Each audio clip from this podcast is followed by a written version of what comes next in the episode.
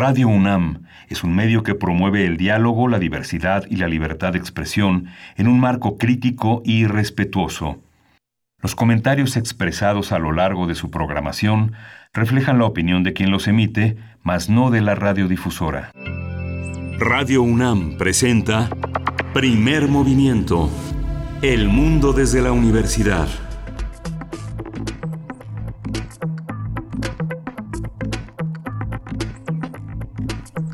Hola, buenos días. Hoy es jueves 4 de julio y son las 7.06 de la mañana aquí en la Ciudad de México. Estamos en la cabina de Radio UNAM en primer movimiento. Bernice Camacho, hola, buenos días. Hola, buenos días. ¿Cómo estás, Miguel Ángel Quemain? Muy buenos días a quienes hacen comunidad con nosotros en estas vacaciones, vacaciones para la UNAM. Estamos en la primera de las tres vacaciones administrativas, este periodo, eh, pues acompañando, acompañando. Gracias por permitirnos llegar hasta sus oídos en un día pues en un día de la independencia de nuestro vecino del norte, 4th of July, se espera un fiestón, un fiestón eh, allá en Estados Unidos, así lo dijo Donald Trump, desde, lo dijo desde la presentación de su, de su campaña, desde el lanzamiento de su campaña. Pero bueno, mientras, mientras tanto en México, pues eh, se tiene previsto un paro general a las 9 de la mañana, pues todo puede pasar en las siguientes dos horas, eh, pero al menos se tiene previsto este paro general por parte de la Policía Federal. El presidente dice que hay mano negra en el asunto de la protesta de la Policía Federal. Una, una corporación, Miguel Ángel, audiencia eh, polémica, que cuenta con más de medio centenar de, de, denuncias de tortura que habrían tenido lugar entre 2012 y 2017, según, según lo dijo la Comisión Nacional de Derechos Humanos el año pasado en una recomendación. Eh, una corporación también que tiene referentes desde la PFP, recuerdan ustedes la Policía Federal Preventiva que funda Cedillo en el 99 y que pertenece pertenecía a la Secretaría de Gobernación en ese momento. Aquella corporación eh, absorbería eh, en 1999 a la Policía de Caminos la Federal de Caminos a la de Migración y a la Policía Fiscal Federal eh, ya con Fox se prepara, eh, bueno, en realidad se, se, separó ya con Fox de la Secretaría de Gobernación y se le dieron eh, capacidades, facultades de investigación en apoyo al Ministerio Público.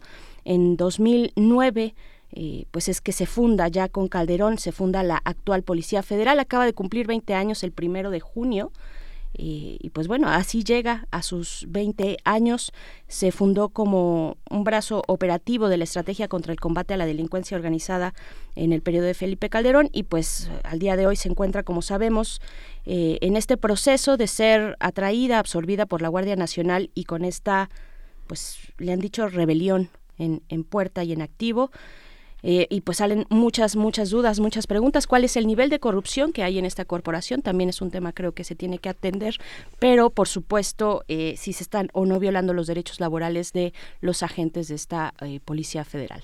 Miguel Ángel. Sí, lo que sucede es que se le han hecho, como bien señalas, en ese, en ese recorrido han cambiado mucho las policías, se han tenido distintas perspectivas de cómo, cuál ha sido su función y cuál es el nivel de, de élite que guardan estos cuerpos en relación a, a, los distintos sistemas de corporación. Tal vez eh, la policía auxiliar y la policía bancaria han sido como las este, los, los escalafones más bajos no eh, vemos hoy en los últimos tres años cuatro años los exámenes de para ingreso a la Policía Federal. Cada vez son eh, elementos más jóvenes, más entrenados, deportistas, poderosos, solteros, eh, con alguna, con la, con la preparatoria terminada, este, con ambiciones de continuar en la licenciatura y con la posibilidad de que se convierta en un estudio de posgrado, la preparación que, los convierta en, eh, en personas eh, con, con capacidad de tomar decisiones, con una perspectiva de derechos humanos, con una idea de la historia en la que, en la que viven. Sin embargo, la corporación eh, tiene todavía muchos defectos, es el, es el semillero de la corrupción, es el semillero de la protección, de los privilegios, de los abusos, de las de las dificultades para este, tener una, una este, visión digna de sí mismo al interior de la corporación, donde las mujeres todavía son marginadas, abusadas, eh, acosadas, donde los hombres tienen un destino semejante, pero lo que, les corresponde a la atribución de su sexo masculino, esa violencia que caracteriza a los mandos, como en las viejas películas norteamericanas de de marines que son así este están bajo una especie de régimen militar pero sin tener eh, el rigor que supone tienen las Fuerzas Armadas. También hay una parte, como bien señalas, una serie de denuncias que corresponde más que a cada elemento a la dirección de los mandos. El presidente señala mano negra y es evidente que, que es evidente que hay una mano negra eh, consciente e inconsciente. Hay una parte en la que se han perdido Muchos, muchos, de los, eh, muchos de los policías federales estuvieron asignados por compadrazgos, por amistad, por recomendaciones a muchos guardias, a muchos funcionarios de, la de las administraciones, no solo la, de Peña Nieto, de las administraciones políticas anteriores, los gobernadores en los estados. Hay muchísimas, muchísimos elementos que son, este, con que son parte de esta de este tema y que López Obrador señaló ayer que hay una parte en la que hasta 50.000 elementos privados para la vigilancia de oficinas de gobierno, parques, museos, cuidado de funcionarios, significó un gran negocio contratando a personas que ya estaban contratadas con sueldos con sobre con sobresueldos con este tipo de elementos. Sin embargo, tenemos un, un, este un pliego petitorio que no es nada deleznable, es un pliego petitorio que que en primer lugar pone respeto a la dignidad de la PF, de la, de la Policía Federal, respeto a la antigüedad laboral, respeto a las prestaciones laborales. Este bono y el, y el, y el sueldo base que tenían de 2.500 pesos, este, piden que se homologue a los sueldos que van a ganar, piden ganar 30 mil pesos, no pertenecer a la Sedena, no vivir en cuarteles militares y este todo esto, toda esta serie de peticiones que recogió Alfonso Durazo, eh, muchas de ellas van a ser este, concedidas. El tema de la este, de los de los eh, seguros médicos privados, pues es un tema que se atendió, no es un lujo, no es tampoco un privilegio, es una necesidad para alguien que está arriesgando la vida y que a veces son abatidos en el campo de en el campo en el territorio donde ellos trabajan esa, esa parte es muy muy importante. El tema de las evaluaciones la quitar el polígrafo. Nuestros sistemas de evaluaciones responden a un marco internacional normalmente este señalado por los Estados Unidos así que yo creo que es un tema de gran discusión y que lo vamos a tener hoy en la nota nacional. Vamos a ver cómo se cómo se desplegó y cuáles son los aspectos más técnicos de este de este tema, ¿no? Así es, un entramado complejo, complicado, pero le damos la bienvenida a quienes nos sintonizan desde la Radio Universidad de Chihuahua en el 105.3, en el 106.9 y en el 105.7. Como todos los días estaremos con ustedes de 6 a 7 eh, de la mañana, hora de Chihuahua, 7 a 8, hora de la Ciudad de México. Sí, vamos a, vamos a tener hoy un programa muy interesante. Vamos a continuar con este maratón de series para el verano la serie como un espejo social. Vamos a, vamos a tener Breaking Bad y Mad Men como eje, como eje de la reflexión del día de hoy. Así es, esas son las eh, propuestas de análisis de series, porque esas ya las hemos visto, son clásicos muy exitosos. Vamos a ver eh, pues cuáles son sus comentarios. También queremos escucharles, queremos leerles a través de nuestras redes sociales. Ustedes vieron estas series, Breaking Bad, Mad Men, les, les parecieron interesantes. Eh, pues hay una crítica social en, en ambas. Entonces ahí están nuestras redes sociales para recoger sus comentarios también. Como todos los jueves estaremos conversando con el doctor Alfredo Ávila en la sección Historia de México. Él es investigador del Instituto de Investigaciones Históricas de la UNAM. Eh, y pues bueno, en esta ocasión nos trae el tema de, de hoy, eh, el tema del 4 de julio en los Estados Unidos, el Día de la Independencia. Y vamos a tener en la nota nacional, como les mencionaba, las protestas en Iztapalapa de elementos de la Policía Federal, la negociación que se hizo para llegar al día de hoy y vamos a tener el comentario de Jorge Javier Romero, quien es profesor investigador del Departamento de Política y Cultura de la UAM Xochimilco. Y pues seguimos con los con los temas vacacionales, vamos a tener en nuestras distintas secciones de verano, pues en esta ocasión toca hablar del cine eh, propuestas cinematográficas del otro lado del globo. Vamos a platicar sobre la trilogía de Apu, una serie de tres películas dirigidas por Satyajit Ray. Eh, esto en el análisis, en la propuesta del maestro Carlos Flores Villela. Él es eh, técnico académico del Centro de Investigaciones Interdisciplinarias en Ciencias y Humanidades, el SAGE, de la UNAM y pues bueno, es lo que, lo que nos trae a la mesa para disfrutar, para proponer en estas vacaciones. Sí, tenemos jueves de Mundos Posibles, vamos a estar con el doctor Alberto Betancourt haciendo un repaso de lo que sucedió en el G20, él lo titula Fantasmas y Misterios del Poder Global. Así es, y pues también tenemos la poesía necesaria eh, ya, todo listo para la poesía necesaria. Nos vamos a ir con música, son las 7 con 15 minutos. ¿Con qué nos vamos, Miguel Ángel? Vamos a irnos con The Funkies eh, de Abraca.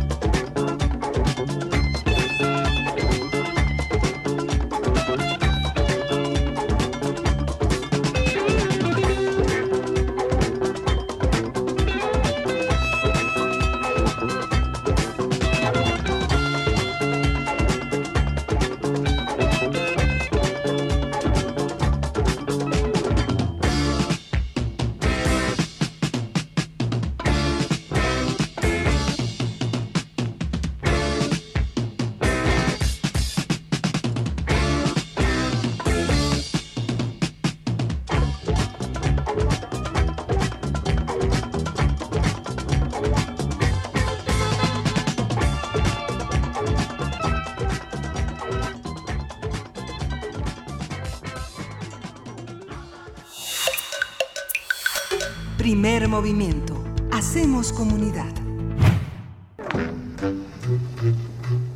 Cineclub Hertziano. Breaking Bad es una serie de televisión estadounidense que narra la historia de Walter White, un maestro de química con problemas económicos al que le diagnostican cáncer de pulmón y que utiliza sus conocimientos científicos para la producción y tráfico de metanfetaminas y así pagar su tratamiento. En su empresa es auxiliado por Jesse Pickman, eh, un antiguo alumno de El señor White. Esta serie fue clasificada por su creador y productor Vince Gilligan como un western contemporáneo. Su estreno fue el 20 de enero de 2008 y ha sido aclamada como una de las mejores series en la historia de la televisión. Ha ganado muchos premios y actualmente diversos medios han informado que Netflix prepara una película de secuela sobre Breaking Bad. Por su parte, Mad Men es una serie de televisión estadounidense que fue estrenada en julio de 2007. Está situada en los años 1960 y cuenta la historia de Tom Draper, un director creativo de una agencia de publicidad. La trama se centra en el negocio de las agencias y en la vida privada de los personajes. Así es. Eh, pues bueno, a partir de un, esta este par de series hablaremos sobre cómo la narrativa televisiva puede poner frente al espectador sus propios valores y concepciones de lo bueno y lo normal y qué sucede con estas discusiones cuando se convierte en un producto de consumo masivo. Para ello nos acompaña, como toda la semana, en este eh, curso de verano, José Luis Ortega, fundador y editor de la revista Cinefagia, crítico e investigador especializado en cine. ¿Cómo estás, José Luis?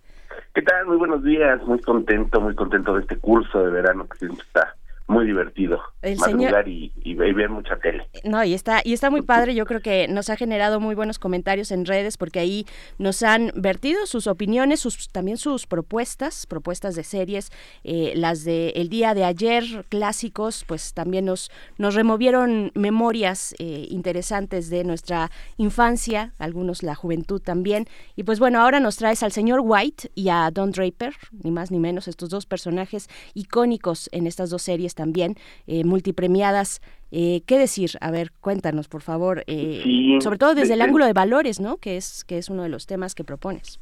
Sí, pues de entrada decirte que es una cachetada a ver que ya pasaron 10 años de que fue estrenada. pues uno se acuerda con, con mucha emoción y con expectación cuando empieza a transmitirse esta serie de televisión Breaking Bad se convirtió en algo pues prácticamente nunca antes visto no entonces este eh, pues ya pasaron 10 años 10 años de que esta de que esta serie se estrena. Y pues sí nos comenta eh, no, nos narra pues la historia de estos dos personajes centrado por supuesto en Walter White que se convirtió en un personaje icónico uno creo creo que uno de los grandes personajes de la televisión de los últimos años. Eh, difícilmente lo, lo podremos olvidar sobre todo porque es un personaje sumamente complejo o que termina siendo sumamente complejo después de nacer como un personaje soso, plano, aburrido, etcétera, ¿no? Eh, Walter, eh, bueno, pues evidentemente todos quienes quienes conocemos la serie, quienes hemos visto la serie, sabemos que se trata de un hombre apocado, de un hombre tímido, de un profesor eh, de química, el típico profesor, llamémosle medio barco, como que nadie pela, que es un hombre gris, pues, y que además tiene severos problemas económicos que lo hacen ser eh, lavador de autos en sus tiempos libres. Entonces, por un lado tenemos esta figura que lamentablemente se acerca mucho a la realidad de, de, de nuestros tiempos, de personas sumamente capaces, sumamente preparadas en lo académico, eh, brillantes en lo intelectual, pero que no encuentran la salida a sus problemas económicos, que los está consumiendo la vida, que los está devorando su entorno, etcétera, etcétera, que tienen que vivir frustrados día con día. Y el gatillo que detona la vuelta de este personaje es algo que lamentablemente también es muy de nuestros días, una enfermedad. Y en este caso Walter es eh, diagnosticado de un cáncer ya incurable, un cáncer pues, que ya lo, lo, está condenando a la muerte, eh, y en ese momento hay un chispazo en su cabeza, se cuestiona lo que ha hecho, se cuestiona sobre todo, nunca se pierde el punto de vista de que es el jefe de familia, el padre de familia, su esposa está embarazada, y qué va a hacer de ellos sumidos en la pobreza cuando él se muera. Claro, que no estás adelantando nada, no es spoiler, todo esto ocurre en, los primeros minutos del capítulo, ajá, del primer capítulo. Eh, sí, sí, sí, ese es el capítulo uno de, de, de, muchos, ¿no? sí. Entonces, este, hay algo que eh, se convierte en esta premisa que yo creo realmente que cualquier eh, personaje, digo cualquier persona de la vida real en algún momento lo podría pensar.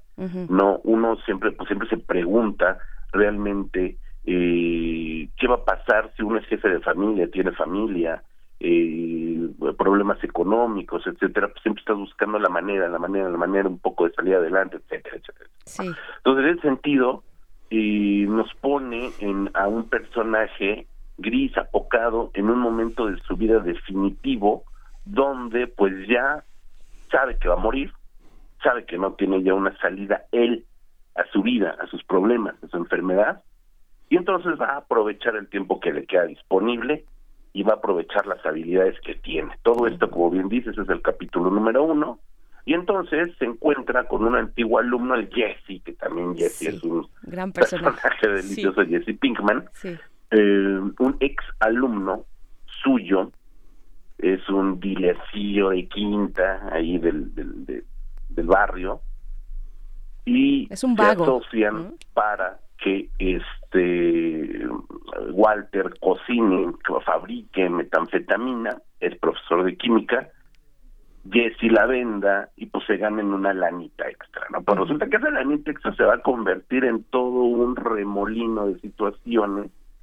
que van a arrastrar a ambos personajes cada vez hacia situaciones más profundas, más oscuras, y donde por supuesto el concepto de moralidad o amoralidad es el que va a permear en todas las temporadas de esta de esta serie son eh, son cinco temporadas perdón son cinco temporadas.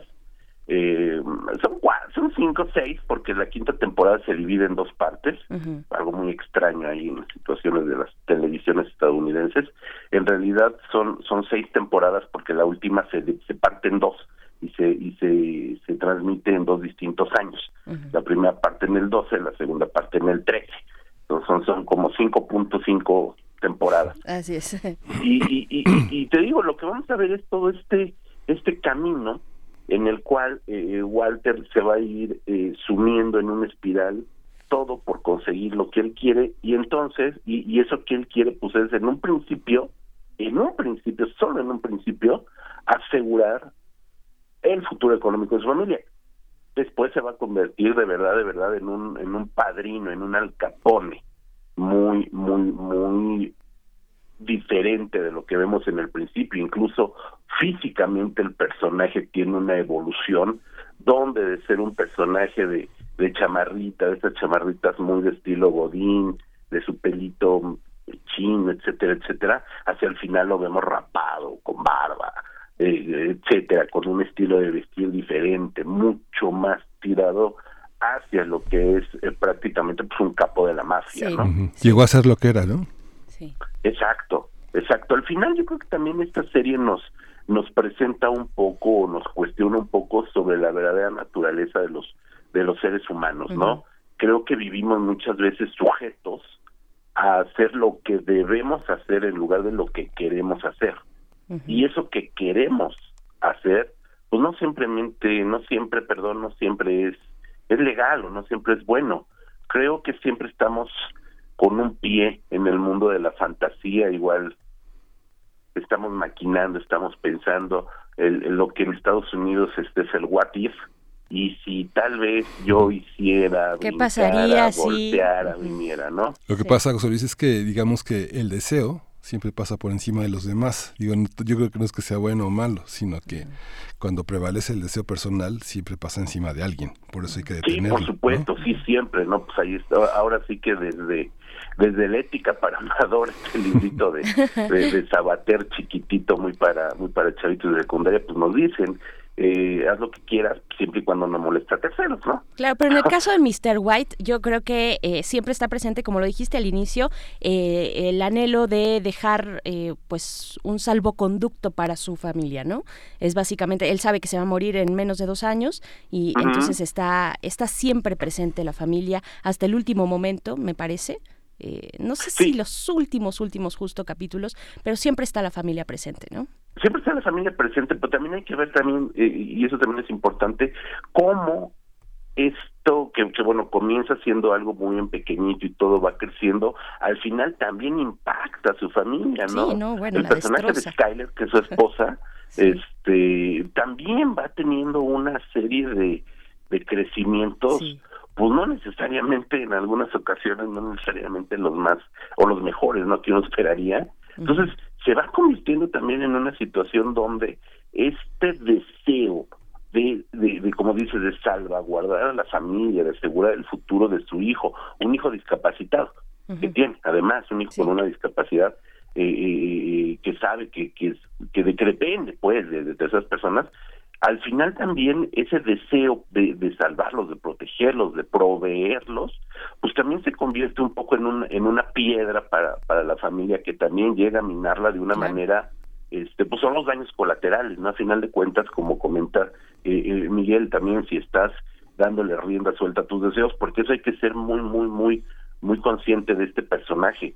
Sí, y, hay una... y al final le gusta, ¿sabes? Es como, Sí. como que le gusta lo que está haciendo. Exacto, lo sí, disfruta lo disfruta. también en lo Sí, personal. hay placer ¿Mande? ahí. El- Aunque claro, hay una- Sí, aunque- claro. Aunque hay una parte, José Luis, digamos que él él, eh, él empieza en su cumpleaños número 50, ¿no? Y empieza enfermo.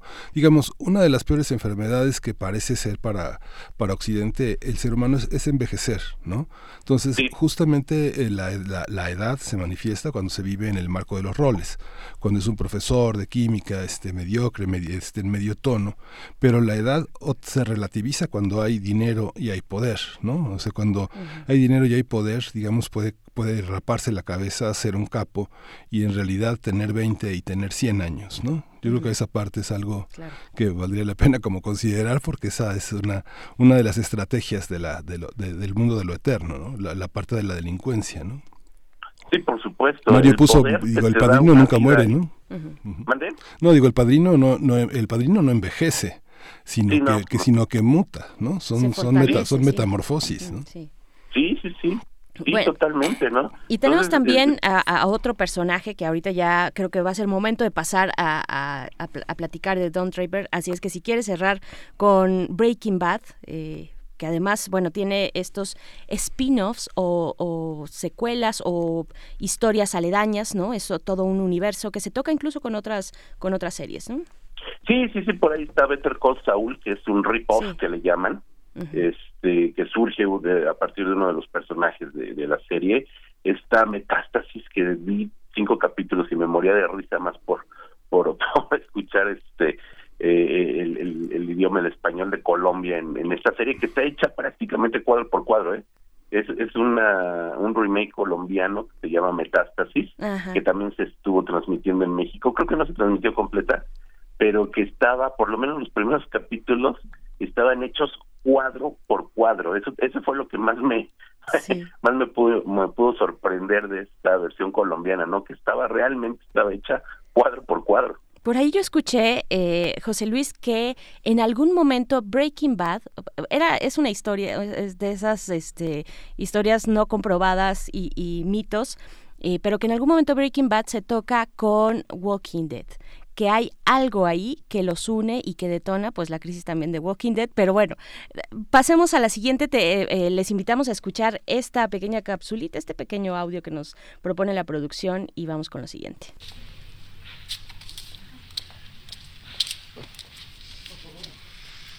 Happy birthday to you. Happy birthday.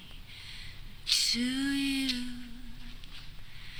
Happy birthday, Mr. President of Beneke Incorporated.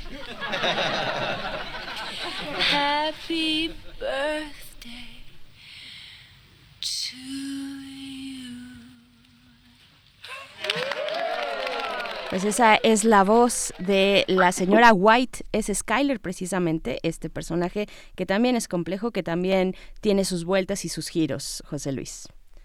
Exacto, exacto. Mira, pasando a Mad Men, pues mira, curiosamente, la segunda mitad de los 2000, este, de la primera década de los 2000, es maravillosa, ¿no? En cuanto a series. Un año antes comentábamos que Breaking Bad es una serie del 2008 que arranca en el 2008.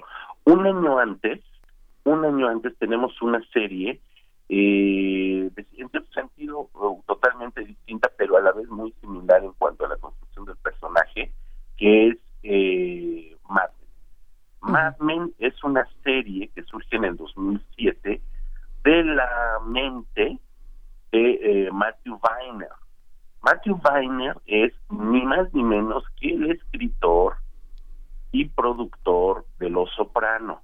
Entonces, los Sopranos es una serie que en muchos mensajes nos han dejado ahí comentarios acerca de Los Sopranos. Sin lugar a dudas, una de las series que cambió la historia de la televisión estadounidense. Bien, pues Matthew Weiner nos entrega en Mad Men una serie ubicada en los años 60, es una serie de época, es un drama eh, que nos habla de eh, una agencia de publicidad donde Don, Don Draper, es el director creativo de, de la agencia y a partir de la interacción de estos personajes, sobre todo de Don Draper, en dos distintos niveles. Uno, por supuesto, como el director creativo de Sterling Cooper, que es la, la, la, ¿cómo se llama? La agencia de publicidad en los años 60, y el otro en su familia, ¿no? Vamos a ver también este desdoblamiento del hombre, de la personalidad, que tiene que ser de alguna manera diferente en los distintos procesos de su vida cotidiana. Uno como hombre de familia, otro como hombre de trabajo, ¿no? Entonces se da esta dualidad que pues es, es total y absolutamente cierta, ¿no? Muchos o la gran mayoría de las, de las personas, de los varones, porque estamos hablando, ojo, estamos hablando de los años 60, un, hay que, hay que hacer un ejercicio también de memoria, de reconstrucción de una época total y absolutamente diferente a la, a la de hoy, donde pues, por supuesto el personaje del macho alfa, que hoy, le llamamos macho alfa, pues es el personaje que, que, que que dicta las reglas, es el rey de la selva, ¿no? Y a partir de esa figura de macho alfa, que es Don Draper, pues es que se va a desarrollar todo, todo, todo alrededor de este, de esta, de esta serie, ¿no? Por supuesto que vamos a tener los personajes que son eh, su familia, tenemos el personaje de sus secretarias, ¿no? Tenemos este muchos personajes donde la mujer se Sí, adquiere un, un, papel muy importante, sobre todo con el papel de Joan y de Peggy, estos dos personajes que son las secretarias de la empresa, Claro, muchos, eh, José Luis, muchos se preguntan si, si realmente no es un, te o sea, no es eh, el pretexto de Don Draper y su manada que lidera, eh, no es, y este mundo salvaje de la publicidad, de las mentiras detrás de la oferta de un producto para construir el sueño americano, si esto no es realmente todo un pretexto para hablar del poder de las mujeres en esa época, de cómo se van abriendo paso a pesar de tantas circunstancias, como mujer tienes que trabajar en otras vías, en otros, en otros ámbitos, en otras pistas para llegar al lugar donde un hombre tal vez eh, lo tiene un poco, un poco solamente más sencillo, ¿no? Sí, por supuesto, no lo acabas de comentar eh, bastante, bastante bien. También entrega un poco de esta situación de cómo la mujer en los años 60 va adquiriendo, eh, no, no me atrevería yo a decir tanto como un poder, o por lo menos un poder de hecho, pero sí muy de facto, porque al final ellas, las mujeres, son las que van dictando, por supuesto, eh, hacia dónde van dirigiendo también ciertos comportamientos de los hombres que tienen como sus superiores o como sus parejas, como sus compañeros de trabajo, ¿no? Mm, este, por eso, por eso recalcar que está ubicada en los años 60, ¿no? Que es una, una época y creo que la década de los 60, a partir sobre todo del 68, pues es esta época de ruptura donde sí se puede hablar de un antes y un después.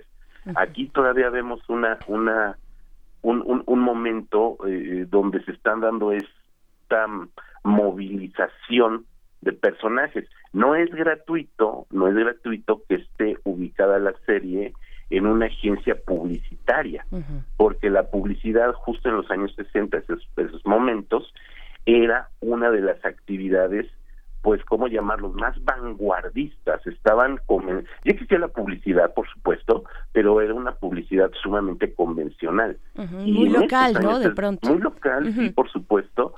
Eh, y, y en estos años es donde vemos cómo las agencias de publicidad se van a convertir también en unos modelos de evolución del lenguaje. Sí, aunque Henry Ford, aunque Henry Ford igual Disney les, les, dan toda una vuelta, ¿no? Les dan una lección, ¿no? Digamos, sí. Está, digamos, son los grandes lugares comunes de la posguerra. Sí, generan los estereotipos, básicamente. Exactamente. Sí. ¿No? Entonces, a partir de esto, pues es que vamos a ver, justo la palabra estereotipos es bien importante. Vamos a ver estereotipos de, de, de, de personajes el jefe, la secretaria, por ahí hay un, un personaje homosexual, que por, supuesto reprimido, ¿no? En los años 60, etcétera, etcétera, etcétera, ¿no? Y cómo a partir de esos clichés vemos cómo cada uno, por supuesto, va tomando sus diferentes caminos y pues tienen que pagar el precio de sus decisiones también. Es decir, el personaje de, de, de, de Don, de Don Draper, pues también tiene que pagar una factura ahí acerca de sus decisiones, tanto familiares como, como en la empresa, ¿no? Claro. No, no eh, es el macho alfa, pero también eso implica cargar un montón de, de, de, problemas en la espalda y, de estar arrastrando también sus propios cuerpos, ¿no? sus propios cadáveres. Claro, mira, fíjate que Juana Inés de esa, nuestra jefa de información que eh, siempre nos, nos da estos puntos interesantes, nos comenta, eh, dice, si White, si Mr. White no tiene nada que perder, las mujeres de Mad Men tampoco porque ellas no tienen nada, ninguno de ellos tiene nada, ni, ni Mr. White ni las mujeres de Mad Men, y lo poco que tienen es precario. O sea, son personajes que están, digamos, en ese límite donde ya no importa porque no tienes mucho que perder o poco que perder, sino solamente, o, sea, lo que te queda es avanzar, ¿no? Bueno, las mujeres sí tienen mucho, que, que sí tienen mucho, tienen la infidelidad que humilla al, al, al machismo, digamos, que el, el, el macho alfa, este, este, no hay un macho alfa vulnerable sino una mujer infiel, ¿no? Una mujer que se va con el otro, Claro, claro. Tienen, tienen mucho que, ganar las mujeres para humillar a los hombres. Pero tienen poco, digamos, tienen no tienen muchas herramientas salvo que estén relacionadas con el esposo, con la familia, con el ambiente familiar, básicamente, con su capacidad de... Más, que ese poder de Más que ese poder. Ese poder oculto que, existe, sí. Pero que se puede revertir fácilmente también, ¿no? Sí. A partir del divorcio, por ejemplo. Sí, sí, sí. Y fíjate que el personaje, yo creo que uno de los personajes más recordados, casi al nivel de Dan, o incluso, de Don, perdón, de Don eh, Draper, un poquito, este, quizás más recordado que el propio Draper, es Joan, Joan Holloway, ¿no? que, es, Christina Hendricks, que es un personaje que se, que, que, que se convirtió en parte medular de la serie y que ella ella misma en, sí misma se convirtió en un eje de la de la de la serie así es, no independientemente de, de, su belleza y de etcétera etcétera este, justo justo le acabas de dar en el clavo independientemente de su belleza así es Ajá, así se es. un personaje sumamente poderoso para el transcurso de, de la serie Claro, pues bueno, estamos ya por despedirnos a las 7 con 42 de la mañana, se nos ha ido como agua. Eh, José Luis, checa los comentarios también que, que nos hacen, que te hacen eh, sobre, sobre pues estas propuestas. También R. Guillermo nos dice, pues hay un montón, ¿no? Por ejemplo, nos recuerda que hoy se estrena eh, Stranger Things, la tercera temporada. Stranger Things, efectivamente lo comentábamos ayer. Este pues mira, Stranger Things es una serie que hay que ver, un minuto, Stranger Things es una serie que hay que ver porque definitivamente es la detonadora de toda esta nostalgia por la década de los años 80, ¿no? Entonces, a partir de la primera temporada de Stranger Things, es que esta, esta ansia por recuperar los dorados años 80 se convirtió en una moda. Entonces, a partir de eso, Stranger Things tiene un lugar bastante importante, eh, siendo la dos también no tan extraordinaria como la primera, pero sí se convirtió también en como como en una suerte de casa memorabilias, ¿no? Porque mm. ay, la referencia a los Goonies, ay, la referencia a Ghostbusters, ay, la referencia a no sé Entonces, e, es una pieza importante. Hoy se estrena la tercera temporada. Eh, en lo personal, la segunda temporada no me resultó tan tan estupenda. Vamos a ver con qué con qué nos sorprenden ahora. Y por ahí está Dark, que también se acaba de estrenar y que es una serie que es estupenda. Yo creo que veo los mensajes en, en, las redes sociales, en Twitter, y, me siento como que solo sé que no sé nada, porque hay mucho que ver y muy poco tiempo, y muy poco para, tiempo, hacerlo. Bien. Este, por, último, en este marco de las de la de la semilla que que, que, pudre la, la, institución del machismo, no, no hay nada más cancerígeno para el machismo que el ama de casa insatisfecha, ¿no? Uf. Pues bueno, con eso, con eso nos despedimos. Bueno, también decir que eh, Dark, esta propuesta alemana, en su momento al inicio se comparaba, se decía, es la Stranger Things, alemana. Yo no sé, yo no sé qué tanto, yo valoro tal vez un poco mejor a Dark que a Stranger Things, me perdió en la segunda temporada, pero bueno, ahí están esas recomendaciones, nos escuchamos el día de mañana. ¿Vale? Nos escuchamos mañana. Que descansen. Muchas gracias, que descansen, que trabajen. Adiós. Nosotros seguimos aquí disfrutando. Cuando son las 7 con 44, seguimos en primer movimiento. Vamos con música. Vamos con. A ver, yo les voy a decir qué es lo que va. Esto es de Redbone, precisamente de la banda sonora de Guardianes de la Galaxia. Estamos muy pop. ¿Qué nos van a decir en redes sociales, eh, muchachos de la producción? La canción que vamos a escuchar es Come and Get Your Love. que somos fofo.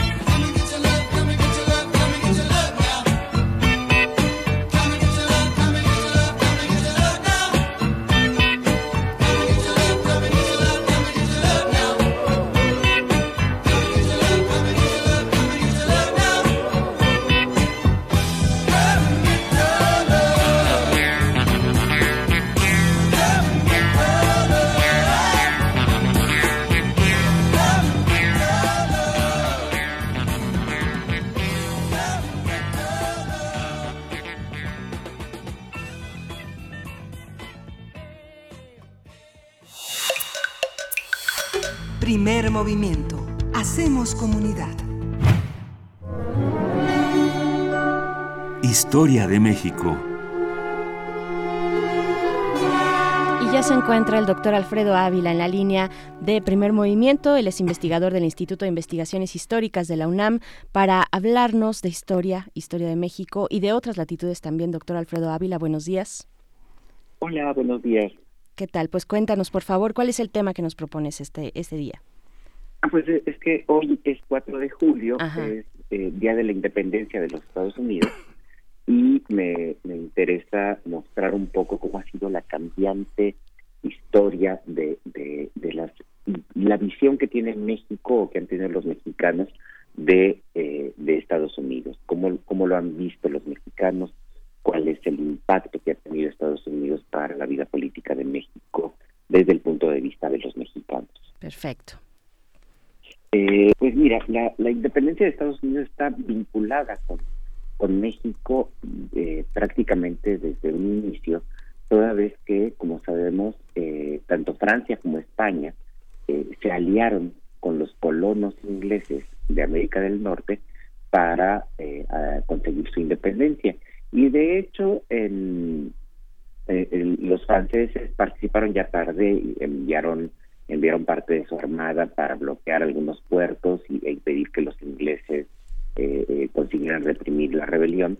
Pero se sabe poco, se sabe mucho menos, de que los españoles también enviaron eh, tropas, también enviaron una pequeña armada para bloquear sobre todo puertos en el sur, al este de, la Florida. Y eh, la inmensa mayoría de los de, los soldados, de los marinos y, e incluso buena parte de los oficiales eh, salieron de la Nueva España. Es decir, México, eh, que entonces todavía no era México como, como nación, pero, pero sí la Nueva España, tuvo una parte importante en, eh, la, en la defensa de algunos puertos del este de, del, este de Florida y hubo algunas batallas importantes en las que participaron. De hecho, el, el virrey Bernardo Galvez eh, tuvo, tuvo allí un peso decisivo eh, en, las acciones en contra de los ingleses. Y eso es, es, eso tuvo algún impacto después en el caso en el caso de, de, los habitantes de la Nueva España que vieron cómo Estados Unidos una colonia había conseguido su independencia y lo más importante vieron cómo en pocos años alrededor de unas dos o tres décadas ese país se estaba convirtiendo en un país próspero y se estaba convirtiendo en un país en el que había libertades y derechos. Esto fue algo que se le advirtió, el conde de Aranda le había advertido a, Carlos III cuando, cuando España participó a favor de la guerra con Estados Unidos. Aranda señaló que eh, eh, estaban viendo, estaban presenciando cómo estaban haciendo un nuevo tipo de país, un país en el que no había monarquía, un país en el que todos, todos los hombres blancos eh, tenían los mismos derechos y sobre todo un país en el que la propiedad privada se convertía en el eje de toda la articulación económica y social, un país en el que técnicamente no había privilegios eh, como los del antiguo régimen europeo y como eso haría que Estados Unidos se convirtiera en una gran potencia. Esto tuvo mucho eco en, las colonias españolas en, América. De hecho, hay algunos eh, eh, algunos habitantes de España, estoy pensando en Santiago Felipe Puglia, un, súbdito del rey de España, aunque es de origen italiano, que terminó eh, viviendo en Estados Unidos, perseguido en México, y que, eh, y que allá publica una obra que se llama Desengaño del Hombre, que es un elogio, un elogio tremendo a Estados Unidos, y se sabe que este desengaño del hombre circuló en la en la Nueva España, aunque en contadísimos ejemplares, eh, pero se conoció y de hecho su, la obra fue puesta en el índice de libros prohibidos por la por la Inquisición. -huh. eh, todavía ya en la época de la Guerra de Independencia de México, Miguel Hidalgo en el Despertador Americano hace unos elogios, algunos de ellos parecen desmedidos a Estados Unidos, como Estados Unidos como el faro de libertad que, va a guiar a los a los habitantes del país que se está independizando al sur de, de aquella frontera. Eh, por supuesto, también más o menos desde esa época se está viendo que los Estados Unidos están creciendo hacia el oeste y hay que recordar que así como Estados Unidos crecía hacia el oeste, España también estaba creciendo hacia el norte, de manera que eh, muy pronto se dieron cuenta de que probablemente habría algún enfrentamiento entre ambos países. Esto en 1821, una comisión que, que, organizó Agustín de Iturbide para ver cuáles serían las relaciones internacionales de México, pues detectó ya eso, ¿no? Como, como en México, el imperio mexicano ya para entonces estaba creciendo hacia el norte, mientras que Estados Unidos crecía hacia el oeste, y eso decían tendría tarde o temprano que llevar a una, a una confrontación militar. Y los autores de, de aquel documento decían que, bueno, que las posibilidades es que México ganara, porque México era un imperio, mientras que Estados Unidos era una república, y eh, en la lógica de la época las repúblicas no, no tendían a ser militaristas por supuesto, eh, se equivocaron completamente. Sabemos que Estados Unidos creció como una república imperial y eh, finalmente cuando vino la guerra, pues todos conocemos el resultado. Pero de, cualquier manera, la imagen de la política interior de Estados Unidos no cambió demasiado. Es decir, se temía a Estados Unidos por su crecimiento a costa de a costa de México, a costa de territorios mexicanos, pero se seguía admirando enormemente cómo funcionaba la política dentro de Estados Unidos. Esto es algo que podemos eh, corroborar en, todos los autores liberales, pero incluso en autores, en autores eh, que no podemos catalogar como liberales estrictamente, como es el caso de Carlos María de Bustamante, mm. eh, pero José María Luis Mora, Lorenzo de Zavala, Tadeo Ortiz, todos ellos tienen desmedida admiración por, por Estados Unidos y por sus instituciones. Y, y como dije, incluso, incluso con la guerra de Texas, que allí personajes como Manuel de Miriterán o Lucas Alamán advirtieron que eh, el crecimiento de Estados Unidos ya no era normal y que sin duda iban por buena parte del territorio mexicano eh, lo cual se cumplió se cumplió con la independencia de Texas se cumplió después con la guerra de 1846 al 48 eh, pero aún así no disminuyó la admiración por eh, la política de Estados Unidos el caso más claro es el de la generación liberal, es el de la generación de Miguel Herrero de Tejada, de Benito Juárez.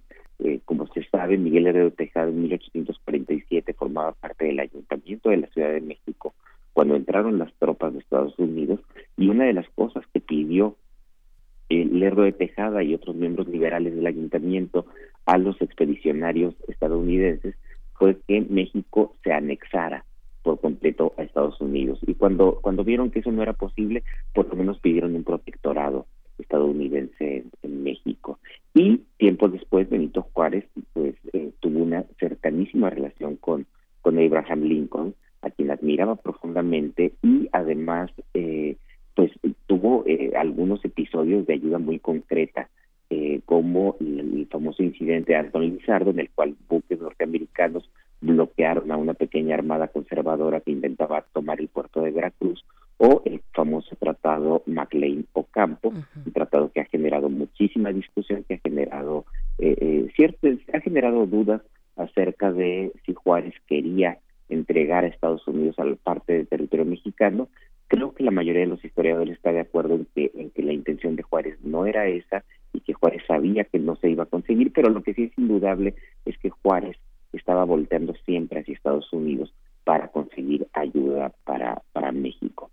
Eh, tenemos entonces pues esta, esta visión que incluso pese a la guerra no, no, no decayó. Estados Unidos siguió siendo visto como el país modelo. Y esta visión cambió en realidad en el siglo XX. En el siglo XX, con la Revolución Mexicana, eh, surge un nacionalismo muy antigringo, muy en contra de, Estados Unidos, pero que también resultó ser muy paradójico, porque como todos sabemos, buena parte de las armas de los grupos revolucionarios pues venía de la frontera norte de México, eran pasados de contrabando y a todos los grupos revolucionarios les convenía tener buenas relaciones con Estados Unidos, aunque cada vez la retórica antiestadounidense fuera más, más fuerte. Y esto eh, condujo a que ya en, los años 20 y en los años 30 del siglo XX, pues se llegara al extremo de tener una, una política de Estado muy antiestadounidense, pero que también por debajo se movía eh, eh, muy favorable a los intereses también de las empresas y de, Estados Unidos. los casos más, más interesantes son los casos que, que ha sido estudiado por el historiador eh, Julio Moreno, que publicó hace algunos años un libro titulado Yankees Don't Go Home, y que muestra cómo en, México en los años 30, en pleno cardenismo, hay una retórica antiestadounidense de no consumo de, de productos que venían de aquel país, pero al mismo tiempo se negocia con esas mismas empresas para que sigan para que sigan exportando sus productos a México porque se sabe que son se, sabe que son necesarios. Y eh, y esto se continúa durante durante buena parte de los años del desarrollo estabilizado en el que muchas de las empresas que se pusieron en México en realidad eran empresas con capital con capital estadounidense pero ciertamente el siglo XX sí tuvo ese cambio con respecto al XIX el siglo XX tuvo un cambio eh, muy dramático respecto a la, visión que se tenía de Estados Unidos eh, en su política en su política interna. Únicamente hay que hay que señalar que esta tendencia se mantuvo sobre todo entre los grupos más progresistas mexicanos y los grupos de izquierda eh, salvo en el momento de la Segunda Guerra Mundial. En el momento de la Segunda Guerra Mundial se sabe que hubo un enorme apoyo en México en muchos sectores sociales mexicanos hacia el, el nazismo, hacia, hacia los totalitarismos eh, europeos, pero eh, también el gobierno mexicano decidió ponerse casi desde el inicio del lado de Estados Unidos y desplegó una enorme propaganda a favor de Estados Unidos en, en, medio de la guerra. Incluso, eh, incluso México tuvo algunos problemas diplomáticos este México que tanto se, se vanagloria de la, de la doctrina Estrada, pues intervino en algunos otros países, el caso más importante es el de, el de Argentina, eh, a favor de Estados Unidos y por supuesto fue muy criticado porque se le acusó de estar entregado por completo a, Estados Unidos, esto bajo el gobierno de Ávila Camacho. Eh, tenemos pues esta, esta, esta visión muy bíblica en el siglo XIX, eh, muy negativa en el siglo XVIII, pero en el siglo XX, perdón, pero incluso ya en el siglo XX, aunque sea muy negativa, pues siempre tendiendo lazos de colaboración y de una enorme admiración hacia, hacia, hacia ese país. Claro, por supuesto. Pues ahí está esta lectura muy pertinente, eh, no solamente pues para el día de eh, que se festeja hoy la independencia en Estados Unidos, sino en nuestro contexto muy puntual y muy particular estos retos eh, bilaterales con Estados Unidos. Muchas gracias, doctor Alfredo Ávila, por esta lectura desde la historia. Muchas gracias. Gracias a ustedes, hasta luego. Hasta pronto. Nos despedimos de la Radio Universitaria de Chihuahua, les decimos hasta mañana y continuamos con ustedes el 5 de julio. Nos vemos. Seguimos en primer movimiento a la segunda hora. Síguenos en redes sociales. Encuéntranos en Facebook como Primer Movimiento y en Twitter como arroba PMovimiento. Hagamos comunidad.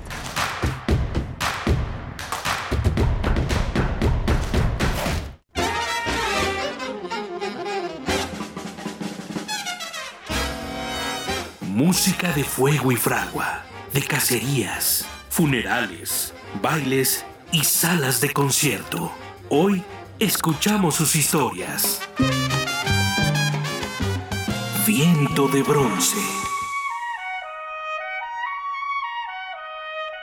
Un programa de Juan Arturo Brennan. Acompáñanos en un recorrido por todos los géneros y todos los estilos de la música de trompeta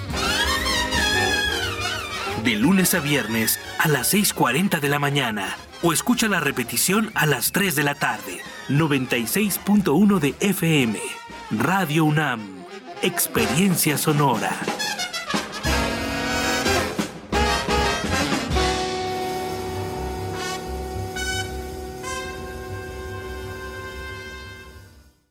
La autonomía de nuestra universidad es invaluable. Desde 1929 nos ha dado libertad e independencia, condiciones que nos inspiran y fortalecen. Una autonomía que ha dado frutos, como la libertad de cátedra, la cultura y el pensamiento crítico. Es igualdad e inclusión. Un bien público que transforma a la sociedad. La autonomía está en nuestras raíces. Está en nuestras raíces. UNAM, 90 años de autonomía. Me gusta no me gusta. Me importa. No estoy de acuerdo. Me enoja. me inspira. México es plural y las personas tenemos diferentes opiniones y algo que nos une. Queremos que nos vaya bien. Porque en la democracia contamos todas. Contamos todos. INE. El telón acústico vuelve a levantarse en el tablado del cuadrante radiofónico para que las voces histriónicas repitan las mejores historias de un escenario invisible.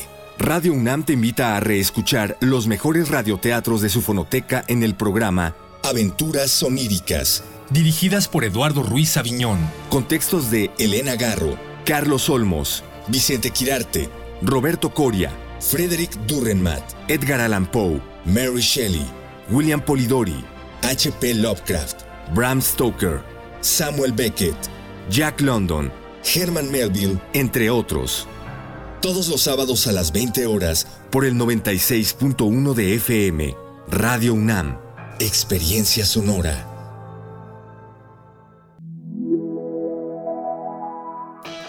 Niños y niñas, ¿se aburren en vacaciones?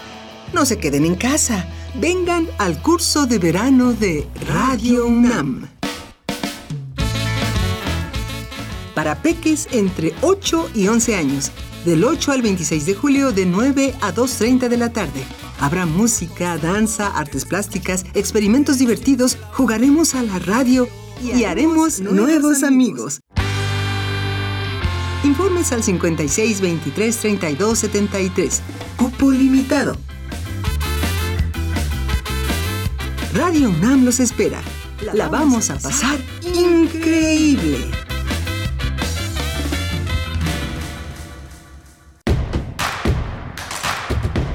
Queremos escucharte. Llámanos al 55 36 43 39 y al 55 36 89 89. Primer movimiento. Hacemos comunidad. Damos inicio a la segunda hora de primer movimiento con eh, pues muchos muchos temas todavía por delante y eh, estas propuestas que nos han dado quienes nos escuchan. Muchas gracias por comunicarse, por hacerse presentes, hacer comunidad a través de nuestras redes sociales. Eh, pues claro, sobre el tema que nos puso a la mesa el doctor Alfredo Ávila el 4 de julio, esta relación con Estados Unidos. Bueno, que es amplísima y que no y que no alcanzan esta sección eh, para, para saber, para, para detenerse en todos esos momentos importantes en nuestra relación bilateral. También, también en el tema de las series eh, pues bueno, ahí están, ahí están los comentarios. Eh, ojalá tengamos oportunidad de leerlos más adelante. Por el momento le damos la bienvenida a quienes nos sintonizan a través de la radio Nicolaita. Saludos a la Universidad de San Nicolás de Hidalgo, allá en Morelia. Transmitimos con ustedes a través del 104.3. Estaremos durante la próxima hora aquí en la cabina. Continuamos. Miguel Ángel Quemain, buenos días. Hola, buenos días, Berenice Camacho. Pues bueno, bien, estamos, estamos bien eh, con estas propuestas de series que nos hace la audiencia. También Doctor Who, eh, sí, Doctor Who, Doctor House, eh, series de doctores. R. Guillermo nos propone bastantes. Por ahí Merlí también había salido. hay muchos seguidores de esta serie entre nuestra audiencia. Creo que a ti también te gusta, ¿no? ¿Cuál? Merlí, esta es una serie catalana, Mm, catalana que retrata la vida de un profesor de filosofía. Entonces eh, es, es bastante interesante. Bueno, pone ahí todos todo tipo de dilemas y cada capítulo aborda precisamente eh, cuestionamientos a partir de eh, propuestas filosóficas, ¿no? Eh, Platón, Aristóteles, en fin, eh, distintos filósofos. Y pues bueno, ahí están las recomendaciones. Por ahora tenemos, eh, bueno, vamos a, a tener una nota nacional, una, una nota nacional con el comentario de Jorge Javier Romero, profesor investigador del Departamento de Política y Cultura de la UAM Xochimilco. Saludos a la UAM Xochimilco. Estaremos platicando sobre las protestas en el centro de mando de Iztapalapa de la Policía Federal, este contexto pues muy complejo, muy adverso, de muchas lecturas respecto a la eh, transferencia de estos agentes de la Policía Federal a la Guardia Nacional. Sí, justamente. Eh, esta, esta, esta nota es muy importante y bueno, nos vamos a ella. Todavía, ¿no? No, todavía no Ah, nos vamos. Vamos, a eh, ir, vamos a ir con música. Vamos a ir con música primero. Sí, nos Pero no vamos, sabemos. nos vamos con música. Bueno, también decirles que tendremos dentro de nuestras secciones de verano, vamos a conversar con el maestro Carlos Flores Villela. Él es eh, técnico académico del SAGE, el Centro de Investigaciones Interdisciplinarias en Ciencias y Humanidades de la UNAM, nos propone una trilogía, la trilogía, trilogía de APU, eh, pues manufactura cinematográfica eh, India. Vamos, eh, bueno, son películas realizadas entre 1955 y 1960. Yo creo que va, a estar muy buena esta, esta conversación, pero nos vamos con música, Miguel Ángel. Vamos a escuchar de la Avalon Jazz Band, Menil Montant.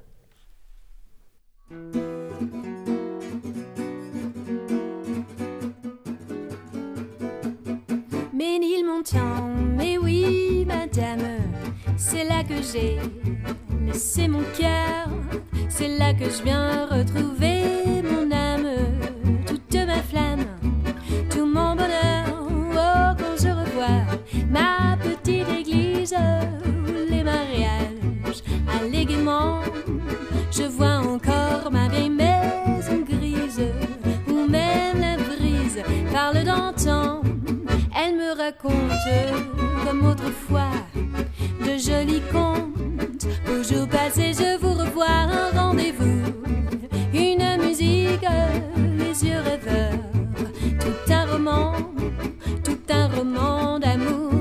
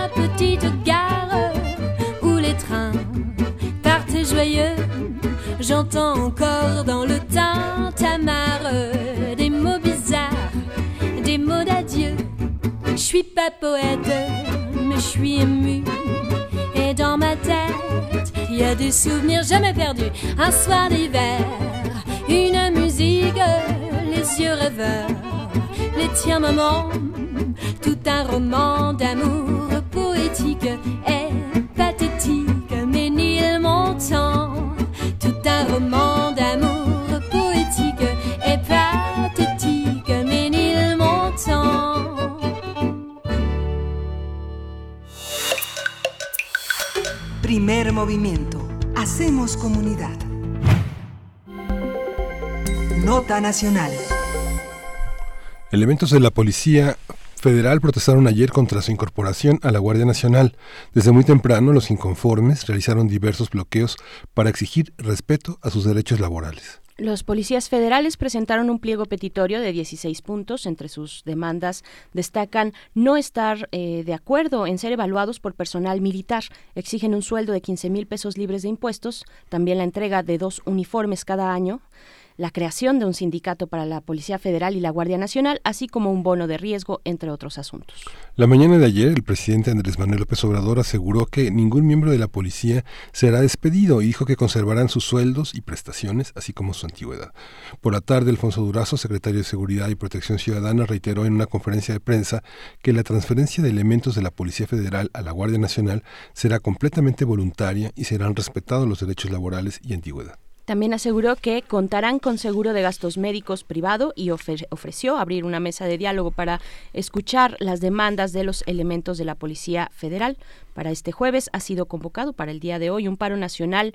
Tendría inicio a las 9 de la mañana en la Policía Federal. A través de redes, pues circuló este llamado para que sus elementos suspendan labores a partir precisamente de esa hora a las 9 de la mañana. Vamos a hacer un análisis de lo sucedido en Iztapalapa, cómo se dieron los hechos, quiénes participaron y a qué hacen referencia los reclamos, de qué manera se han articulado o desarticulado y cómo se articulan y desarticulan los grupos policíacos en México. Está con nosotros Jorge Javier Romero, él es profesor investigador del Departamento de Política y Cultura de la UAM Xochimilco. Bienvenido, Jorge Javier Romero. Gracias ¿Qué por tal, Miguel Ángel? Buenos días, Berenice. Hola, muy buenos días, eh, profesor. Pues cómo cómo leer, desde dónde, desde cuántas aristas tenemos que tomar en cuenta lo que estamos observando, lo que ocurrió ayer en este centro de mando de Iztapalapa. Bueno, lo que lo que se ve es un, un proceso improvisado, mal hecho en la Constitución de la Guardia Nacional, que además es un proceso de militarización de la policía, ¿no? Porque finalmente lo que este, con todos sus defectos, la Policía Federal eh, eh, ha sido el cuerpo de policía más moderno que se ha constituido en México, con una capacitación como profesionales técnicos especializados, etcétera, mientras que la Guardia Nacional es un proceso nada más de este de eh, maquillaje de la participación de las Fuerzas Armadas en el proceso de seguridad pública y la manera en la que por lo visto se estaban encuadrando los, elementos de la Policía Federal en la nueva Guardia Nacional, pues era un proceso de militarización y de sometimiento a condiciones laborales muy distintas de las que ellos tenían originalmente.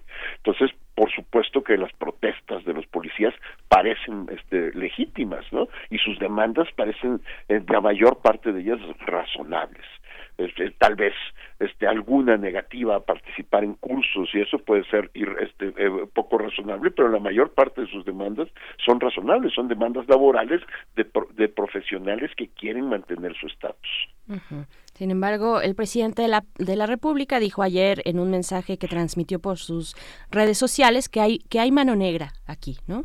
Eh, también dijo que no que no serían despedidos, que no serían obligados a este eh, a este traslado hacia la Guardia Nacional. Eh, ¿cómo leer también de manera política eh, lo que está ocurriendo, lo que vimos ayer?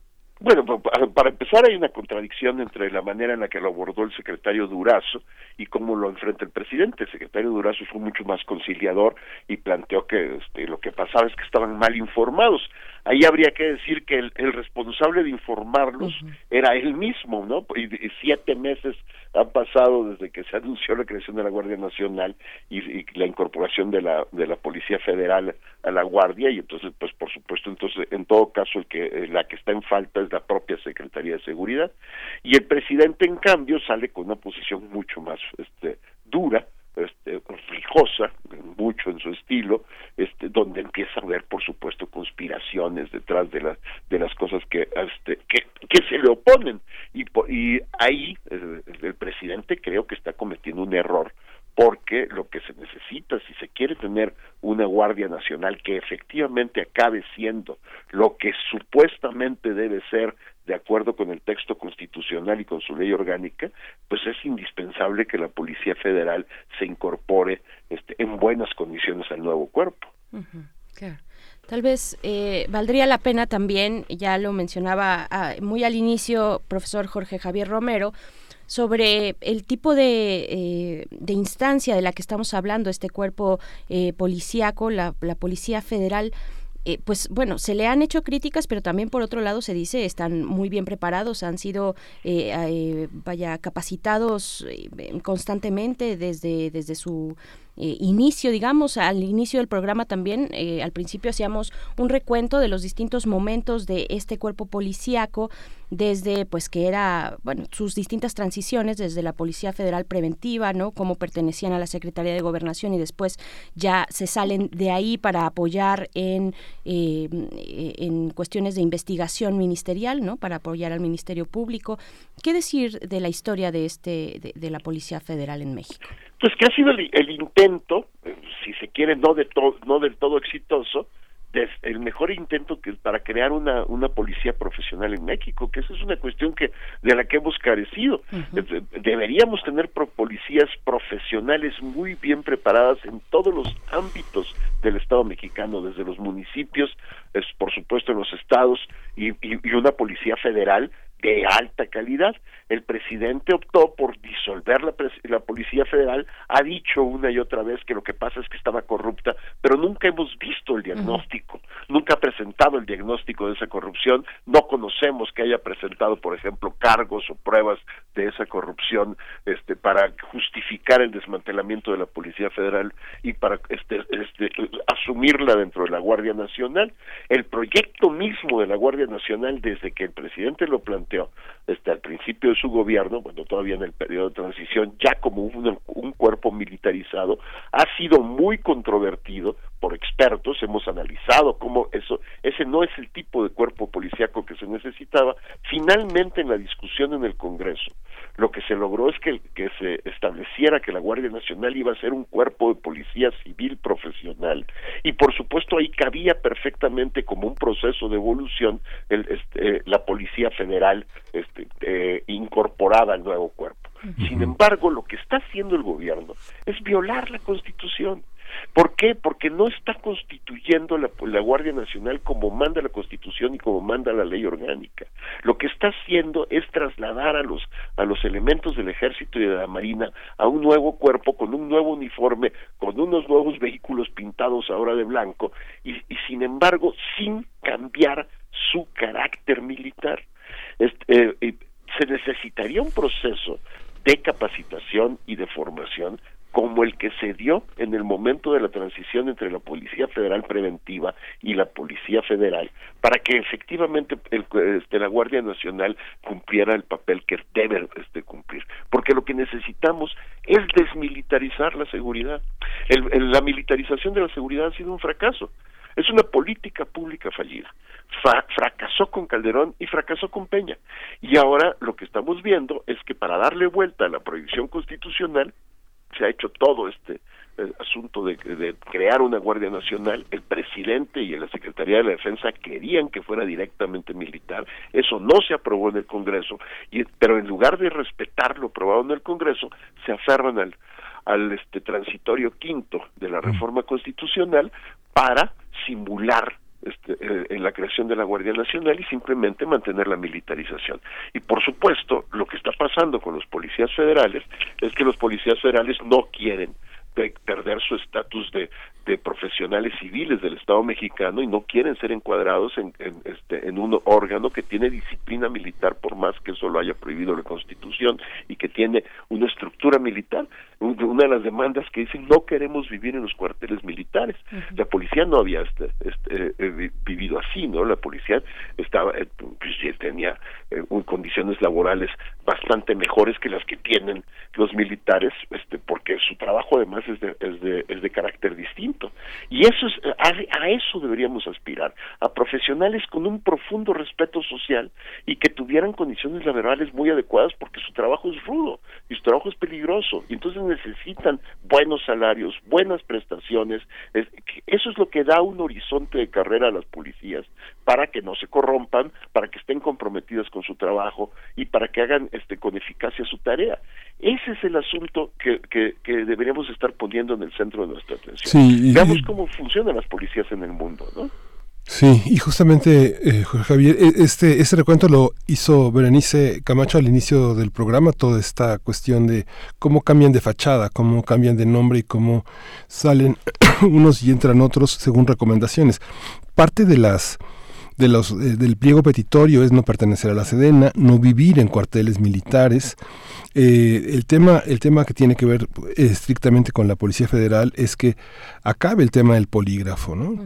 a, mí me ha tocado ver, por una experiencia personal, como periodista, como eh, ver eh, el equipo de psicólogos que tenía la, la Policía Federal, eh, pues mucha gente sin experiencia, mucha gente que no, no, no ha tenido una experiencia interinstitucional, este, muy, muy delimitada por una parte muy psicológica, muy cuantitativa, de la que forma parte ese polígrafo que todo el mundo condena que los propios mandos en algún momento Renato Sales al frente de la Comisión Nacional de Seguridad llegó a cuestionar la validez del, polígrafo que era el único elemento que tenían como, como una parte de, de las pruebas de confianza.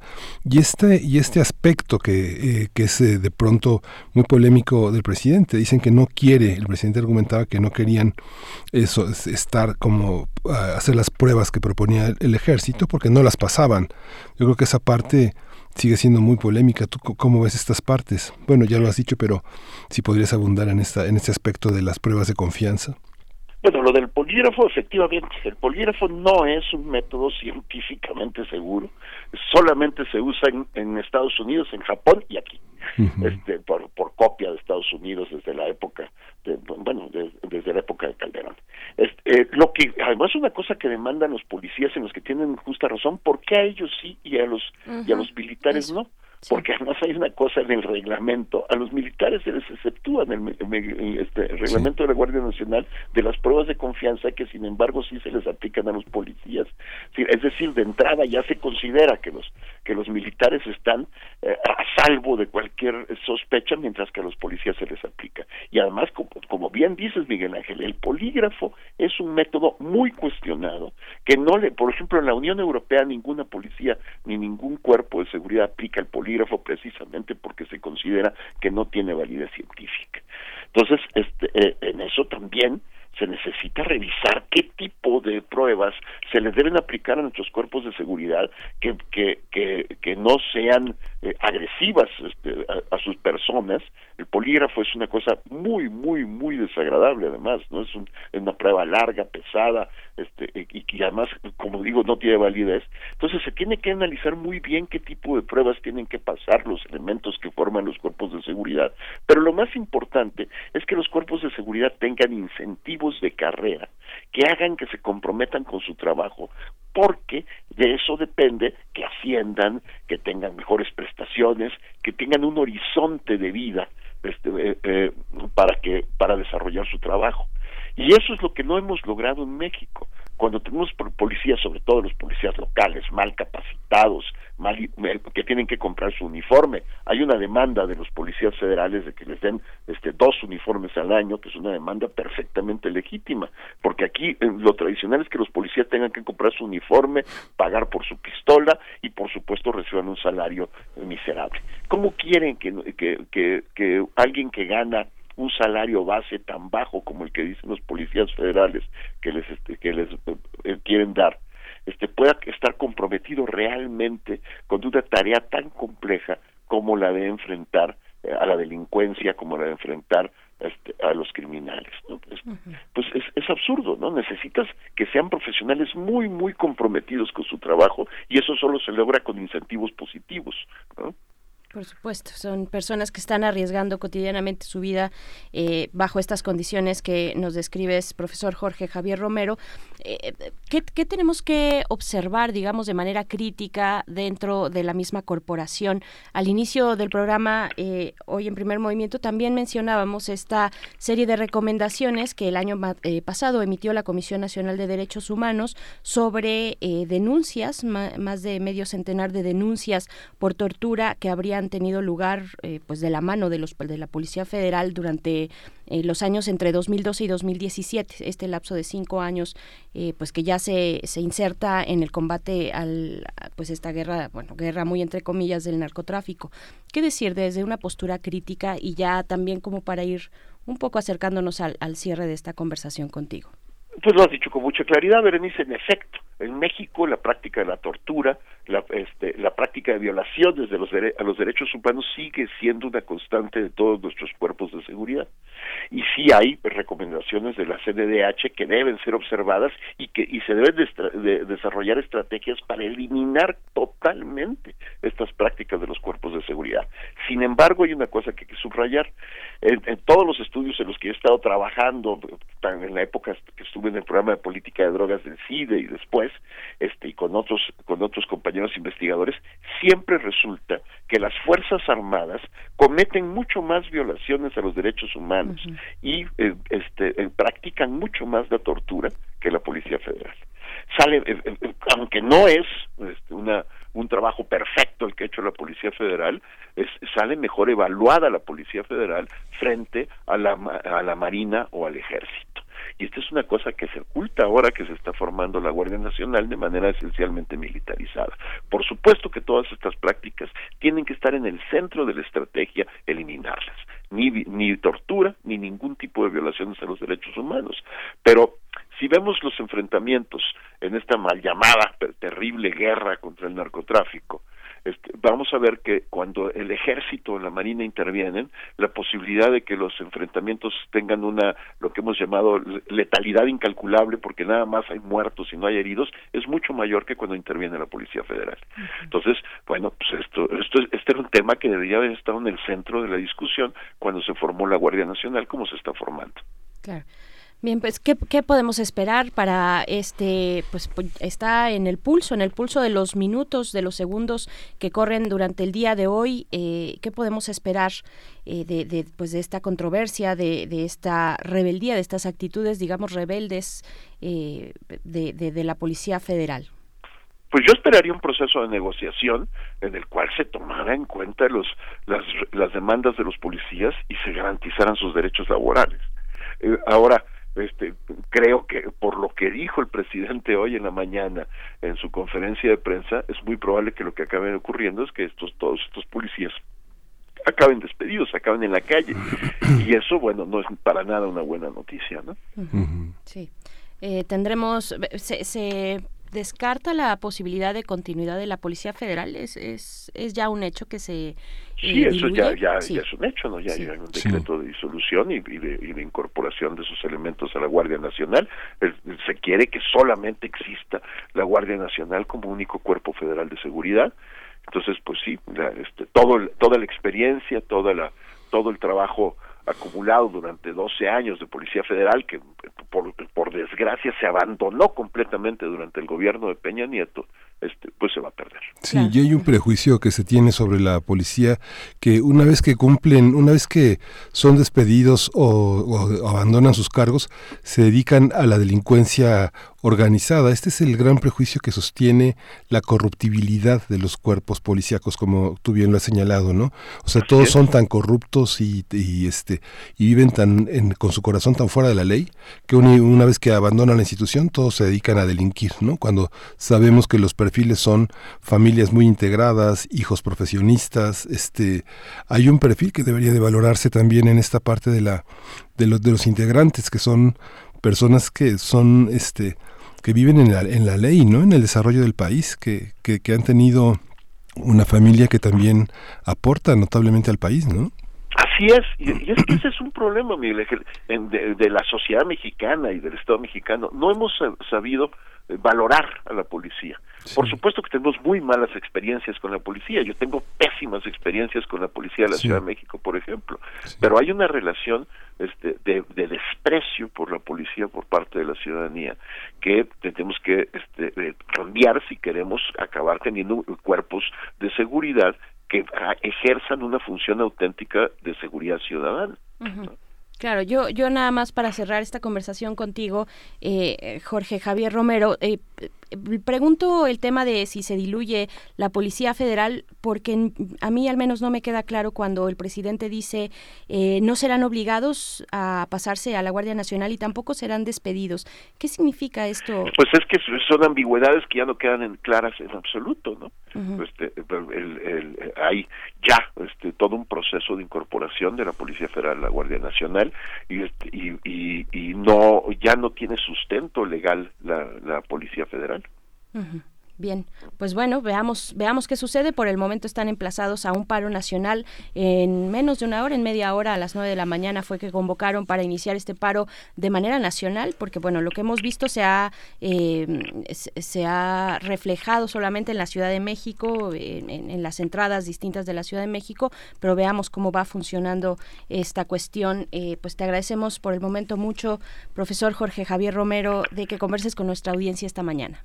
Al contrario, Miguel Ángel, Berenice, muchas gracias. Como siempre, un gusto estar con ustedes. Muchísimas gracias. Pues bueno, vamos con música. Vamos, a escuchar de Showrama Gypsy Jazz, Joseph Joseph.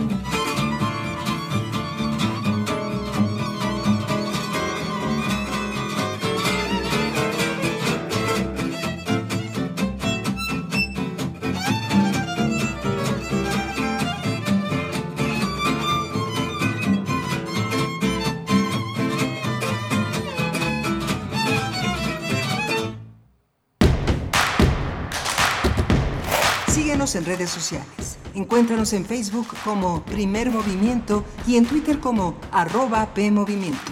Hagamos comunidad.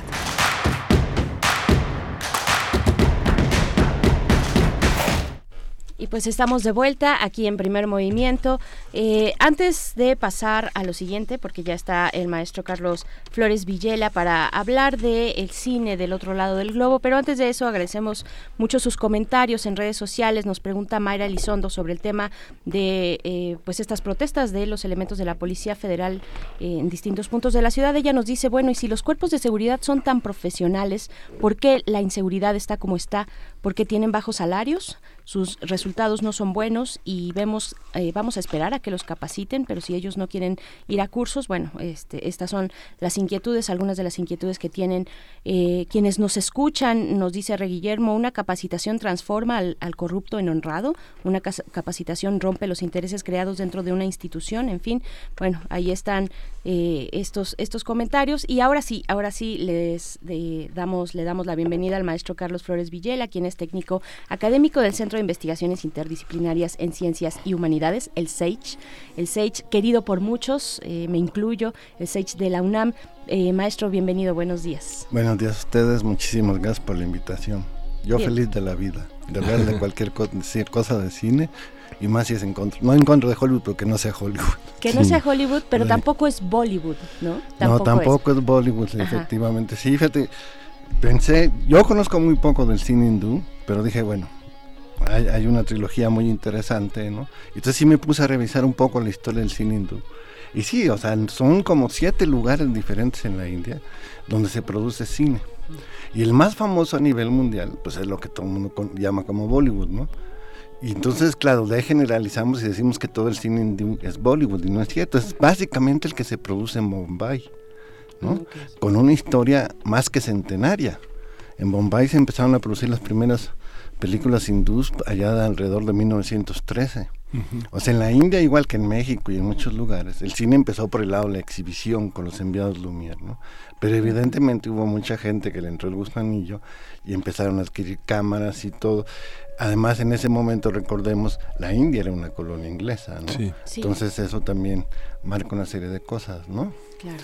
Pero empieza a desarrollarse el cine por otros lados, ¿no? Y, hacia el otro lado de, de, la India, porque Bombay está en el lado occidental, en Bengala, surge, nace Sayajit Ray, que es de hecho por lo que nosotros conocemos al cine hindú. ¿no? Es como después de la Segunda Guerra Mundial, el primer cineasta que saca una serie de películas, una trilogía muy interesante que se da a conocer en el mundo occidental. ¿no? Sí, es curioso. Freud presenta el psicoanálisis eh, eh, primero en Francia y luego en Nueva York, pero los hermanos Lumière presentan el cine primero en París y luego lo presentan en Bombay. Sí, digamos, sí, sí. Este, casi 20 años antes de que se hiciera la primera película, que justamente es la que refieres, la de 1913. Debe haber habido antes, fíjate. Debe haber, porque digo, aquí en México ya había, Toscano creo que hizo su primera toma de, Juan Tenorio en, el en un teatro, creo que en el 97, 1897, ¿no? Y luego Molinier y Carlos Mongrán empezaron a filmar también. Carlos Mongrán hizo hasta un travel, ¿eh? Sí. Subió la cámara en un coche y se puso a filmar las calles del centro de la ciudad. Y también lo hizo en Guadalajara. Yo he leído las notas de prensa de esos, digo, son materiales perdidos, no los... No, bueno, creo que hay una de, una parte que sí, de Guadalajara que sí se ha encontrado. Entonces, pero todo el mundo filmaba algo, ¿no? Entonces, de seguro en la India eso pasaba. Hay que decir que lo que estamos escuchando de fondo es precisamente parte de la banda sonora de esta película, de una de las películas, en este caso El Mundo de Apu, de Apu, eh, The World of Apu. esto es interpretado por Apu Sansar. Entonces, bueno, que la, que la musicalización también es uno de los temas fuertes, fuertes de esta propuesta cinematográfica. ¿De, quién estamos? Pues, de Ravi Shankar, precisamente. ¿De quién estamos hablando cuando hablamos de esta trilogía? ¿Cuáles son, eh, de dónde abrevan, eh, cuáles son los rasgos estéticos y la propuesta cinematográfica? Mira, básicamente, bueno, Sayasir Ray para empezar nace en una familia acomodada, ¿no? O sea, donde hay libros, hay literatura y todo. Él es de hecho un, artista completo, hace guiones, hace películas cuando puede, este, pinta, eh, hace teatro, o sea, es un artista muy completo, ¿no? Y él como buen bengalí adapta la novela de, déjenme ver si lo pronuncio bien, Tibuchan Bandongpa Yay, creo que se llama. el ángel es el bueno para sí. Tiene un nombre muy raro, pero bueno, él adapta esta novela, que es una novela que ocurre en, Bengala, entre fines del siglo XIX y principios del siglo XX. Ahora, ¿él por qué hace cine? ¿no? Porque le empieza a gustar, empieza a ser muy asiduo al cine, de hecho deja la escuela, ¿no? Conoce a Jean Renoir cuando Jean Renoir va a filmar El Río. Y como a mucha gente en este mundo, yo cada vez me sorprendo más, ladrón de bicicletas, vio ladrón de bicicletas y dijo yo quiero hacer cine. Y eso sigue pasando. Hay, hay un cineasta argentino que se llama Lisandro Alonso, no sé si lo conoces.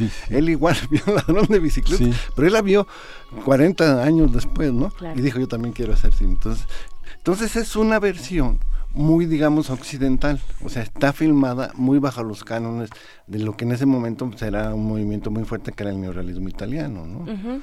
Y entonces, claro, la trilogía se basa en la niñez, digamos, la adolescencia y el mundo adulto de Apu, ¿no? Claro, el, por lo menos eh, decir el, el, el apellido Bandó Padjay es eh, este apellido que nos que nos comenta. Muy complicado de pronunciar su nombre efectivamente tiene muchas letras y muchas H's y muchas B's eh, pero bueno, ajá, e, el, el neorealismo italiano, eh, Jean Renoir también dentro de esta estética, ¿no? Pero, ¿qué, es lo que vamos a ver tal vez para las personas que, que, no han tenido este acercamiento con este cine, con esta propuesta de la trilogía de Apu? Eh, ¿Cuáles son, cuáles son las distintas películas, las tres películas de las que vamos a hablar? Mira, es el viaje de una vida, es la maduración de una persona, ¿no? Desde que es niño y se enfrenta poco a poco a los designios paternos, ¿no? El padre es una especie de sacerdote, ¿no? Y él quiere que su hijo siga como digamos la tradición familiar, ¿no? De hecho, medio viven de eso porque son gente muy pobre en realidad, ¿no? El padre se le pasa largas temporadas fuera y él este vive solo con la madre, ¿no? Entonces el padre lo induce a, hacerse sacerdote, pero Apu quiere hacer otras cosas, quiere quiere ver el mundo de otra forma y quiere educarse, ¿no? Entonces, eso lo logra en algún momento cuando el padre fallece, ¿no? Él sigue viviendo un poco del pequeño sacerdocio que aprendió, pero logra llegar a una escuela y eso le abre el mundo, ¿no? Resulta bueno para las matemáticas, muy bueno para escribir, y él se da cuenta que a través de la literatura él podría salir de ese mundo. Ahora, el proceso es larguísimo. cuando llegamos a Parajito, el Invencible, que es ya la etapa de adolescencia y él empieza a trabajar en Calcuta, tiene esto, o sea, trabajas en una oficina y estás viviendo en un mundo donde estás estudiando también, está en la universidad supuestamente, y lo que implica eso para mucha gente incluso hoy en, en nuestro país, ¿no? Estudiar y trabajar, ¿no? Entonces todo eso le resulta muy complicado, Pero él va logrando superar eso, la madre muere, él logra, digamos, eso le da cierta independencia, ¿no? Y el propio trabajo le da cierta independencia, pero no es nada fácil. Y ya en el mundo de Apu, cuando llega la edad adulta y se casa, le sucede lo que a muchos hombres, ¿no? Le cuesta mucho lidiar con la paternidad. Entonces, no, no a, a, todo ser humano. No, pues yo no sé, yo creo que en particular a los hombres nos cuesta mucho más, sí. Sí, porque ustedes tienen la ventaja de que llevan nueve meses este, cargando esto. Ventaja entre comillas, bueno, temas. Vamos, sí, yo, yo a veces pienso, digo, cómo uno no puede embarazarse, ¿no? Como dice mucho, que ojalá y fuera así posible, pero entonces uno se perdería el gusto de, de las relaciones sexuales, ¿no? Entonces, no, o sea, yo yo creo que a ustedes eso les da una, una vivencia diferente. Y a nosotros no...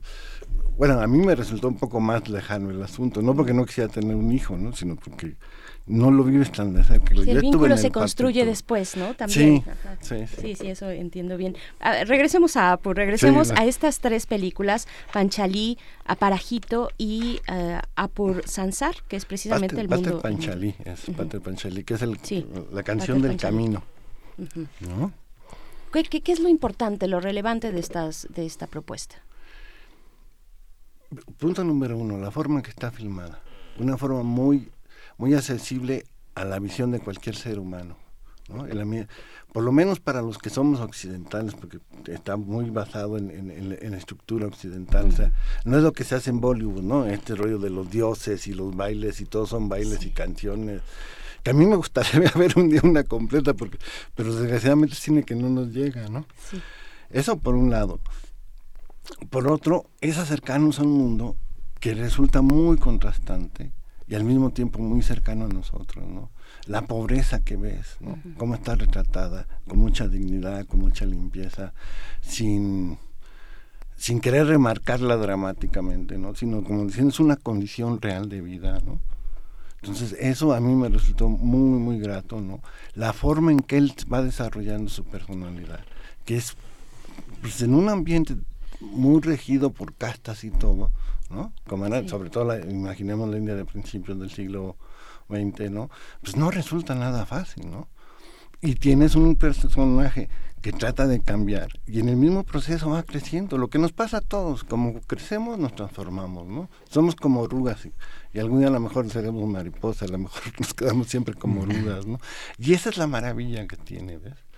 La música de Ravi Shankar, ¿no? Que también diga, yo siento que a partir de esta película Ravi Shankar se da a conocer a este mundo y bueno, Ravi Shankar fue el maestro de mi querido George Harrison, ¿no? Entonces, se abre todo un mundo para nosotros, ¿no? Y eso es lo fabuloso de esto, ¿no? Hay una idea que no acuerdo dónde la leí, pero decía que los a los eh, pakistaníes, a los indios, a, las personas que viven en ese enorme continente, lo que les gusta oír son historias que ya conocen. Hay una parte muy fuerte de la tradición oral. Realmente la India es un, o lo llaman un subcontinente que realmente fue descubierto por Occidente prácticamente en el siglo XIX, ¿no? junto con el mundo egipcio. Y esta parte de los Vedanta, de todas las historias que hay en el Bhagavad Gita, en el este, en todas las historias de los libros sagrados, de todos los libros tradicionales, el collar de la paloma, todo este mundo, son historias que todo el mundo conoce, ¿no? Porque se enamora como nosotros nos pasa con las canciones, con los refranes, con todo con este las mundo. películas, la comedia ranchera es tú agárrate, es una, era un argumento muy sencillo, ¿no? El, el ranchero dueño hacendado, ¿no? Con su escudero, ¿no? El chicote, mantequilla o quien quieras, ¿no? Y de ahí era enamorar a la chica, con canciones en medio, ¿no? Si el, si el actor era cantante, ¿no? Entonces esa es la historia. y es una historia que se repite todo el tiempo, ¿no? Las telenovelas, ¿qué son? ¿no? Durante muchos años no eran la historia de la Cenicienta. Mira, yo recuerdo que mis abuelas cuando las, telenovelas duran 40 capítulos, en la primera semana ya sabían quién se iba a casar con quién, quién se iba a morir, quién era la malta. Veían los 40 capítulos para en la última semana confirmar lo que ya habían visto en la primera. En la primera Entonces, yo no entendía por qué tenían que ver todo el resto, ¿no? Y no nos dejaban ver a nosotros la televisión, las caricaturas, ¿no? Sí iba a pasar lo que ellas ya sabían, ¿no? A mí me pasa Pero es repetitiva la historia, ¿sí? Eh, perdón que haga la referencia personal, pero me, me pasa mucho con el cine de Bollywood, con una parte del cine de Bollywood y otra parte también del cine eh, surcoreano, respecto a estos eh, esquemas, estos esquemas telenovelescos, ¿no? Eh, que, que, repiten y que siguen siendo un éxito. De hecho, esta, esta semana al inicio de la, de la emisión, pues hemos estado dando un maratón proponiendo series para el verano, ¿no? Para estas vacaciones y hablamos también de, de esta parte, cómo tienen este impacto todavía estas, este tipo de, esta fórmula de telenovela, ¿no? Pero lo que, lo que vamos a ver aquí, lo que vamos a ver en esta propuesta, la trilogía de Apu, eh, se aleja, se aleja, ¿cómo, cómo dialoga este cine con el cine más comercial en la India? Mm, ahí sí no sabría, porque ahí sí no sabría decirte porque eso habría que ver. Tuvo gran éxito en la India esta, trilogía, ¿no? Digamos. Hay muchos caminos para llegar al éxito. Sí, hay no muchos tiene que ser la fórmula ya probada. No, pero además en, la India hay un montón de idiomas, ¿no? Entonces, las películas además están hechas para irse doblando a, los diversos lenguajes, ¿no? Y, bueno, Bollywood, Bollywood el cine de la India es más grande que el de Hollywood en realidad, ¿no? La estadística son 800 películas por año en 14 idiomas. ¿Eh? ¿Sí? Imagina. No, estaba viendo que en tres meses fueron mil millones de gente al cine. El, cine es baratísimo, es casi regalado, y, hay gente que está llevando el cine a barrios pobres y todo es otra cosa, ¿no?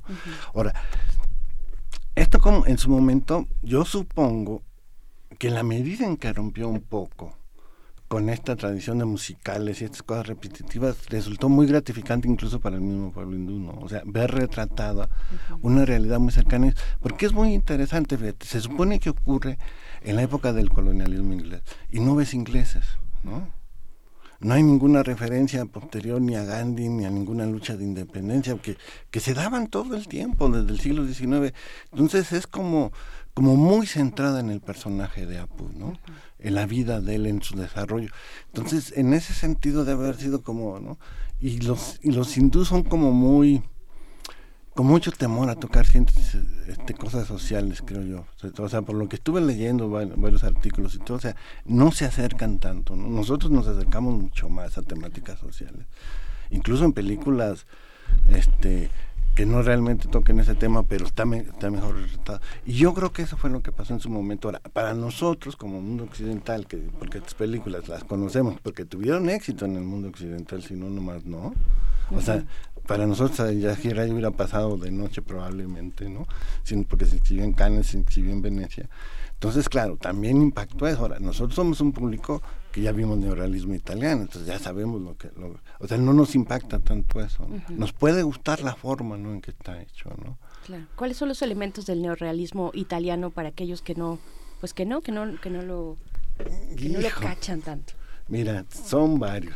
A ver. A ver, déjame ver. ¿Y cuáles son los que Yo, yo me baso mucho en, el filósofo Gilles Deleuze. ¿no? Lo que hace el neuralismo italiano es poner en cuestión la imagen-acción. La imagen-acción es lo que tienes en el western, por ejemplo. ¿no? Es acción, acción. En las películas de Gaster, ¿no? Es pura acción, acción tras acción. No, aquí lo, en, en, este, en el neuralismo eso se pone en, crisis, ¿no?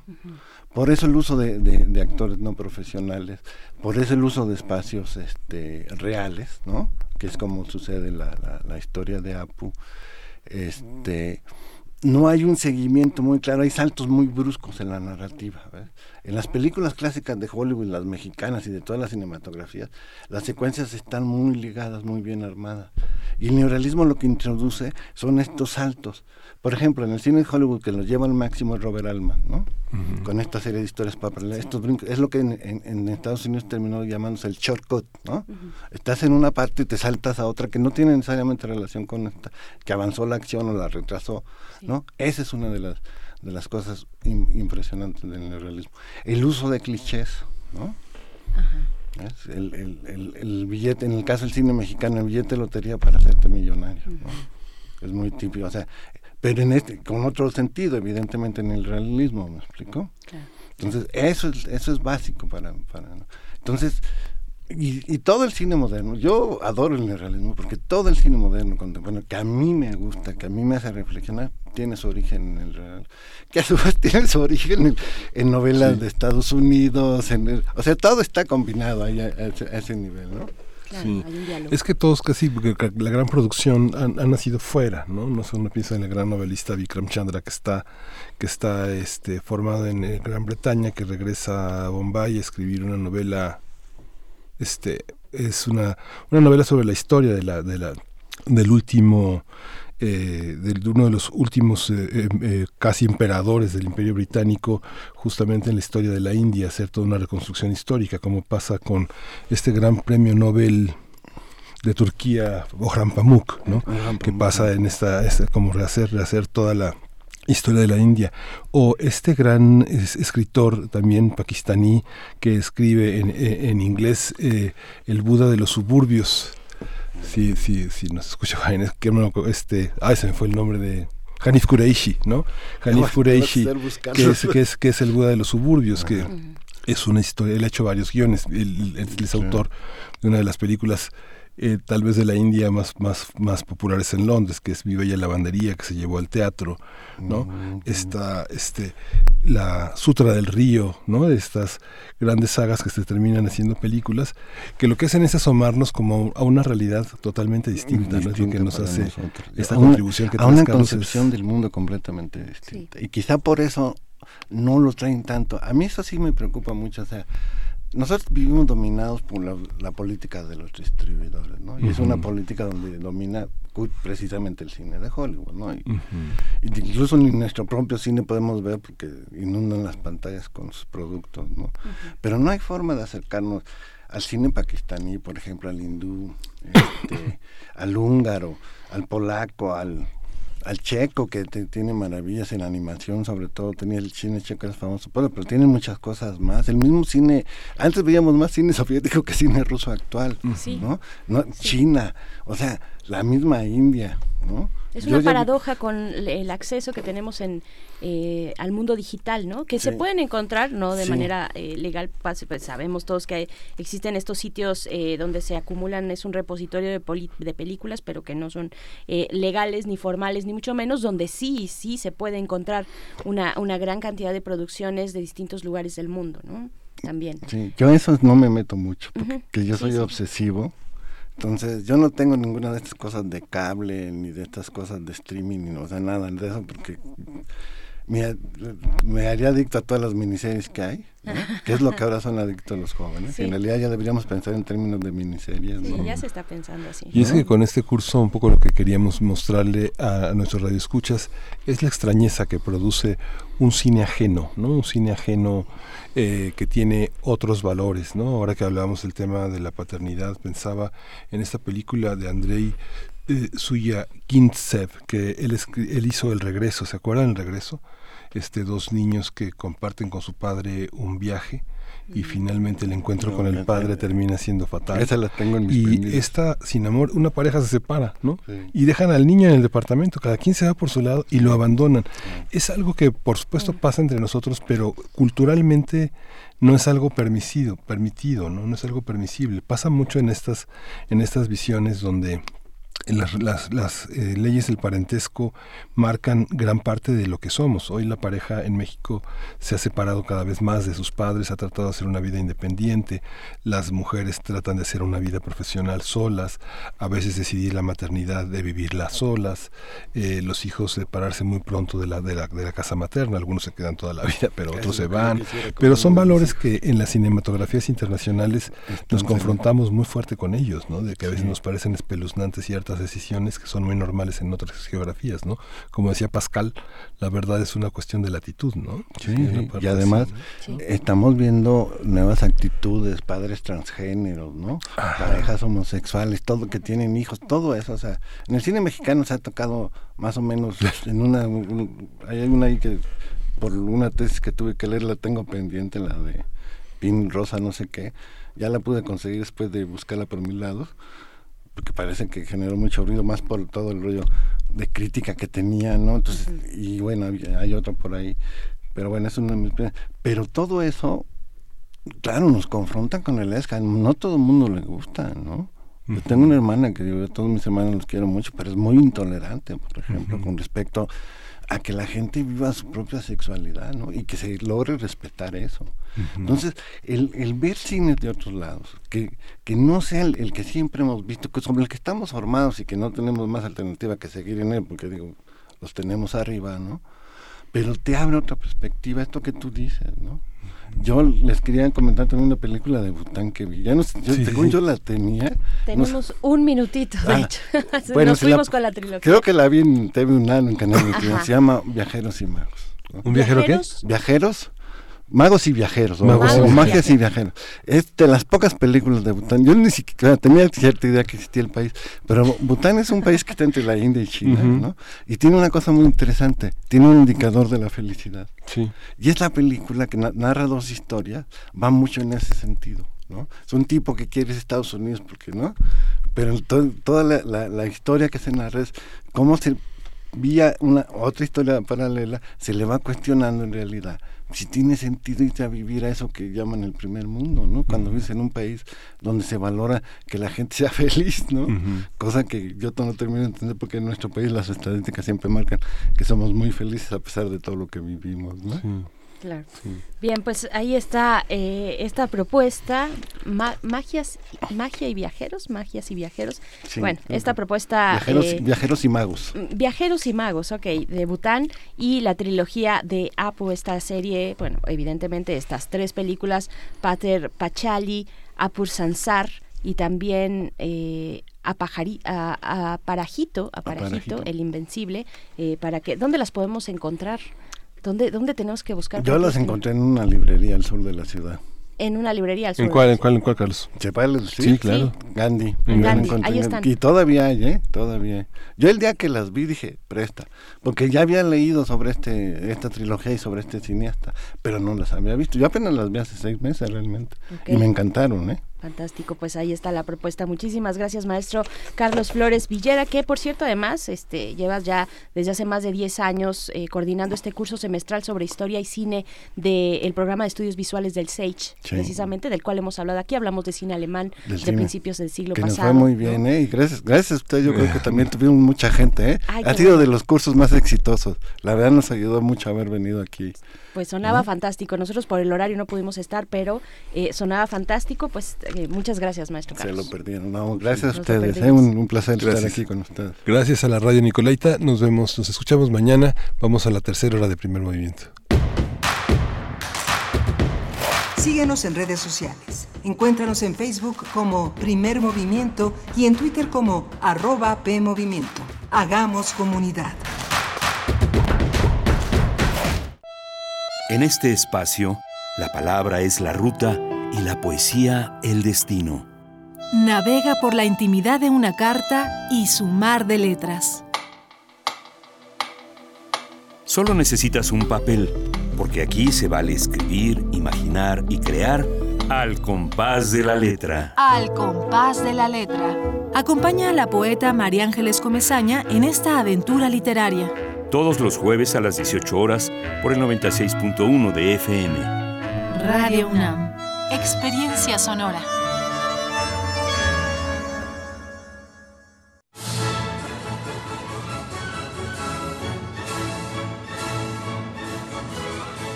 Escuchar una partitura de quien la escribió es un regalo.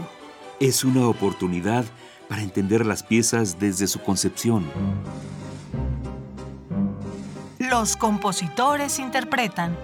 Un programa de Juan Elguera para contactar con los creadores de la música clásica. Acércate a su ejecución, melodías, biografía y contexto todos los domingos a las 5 y media de la tarde. Por el 96.1 de FM.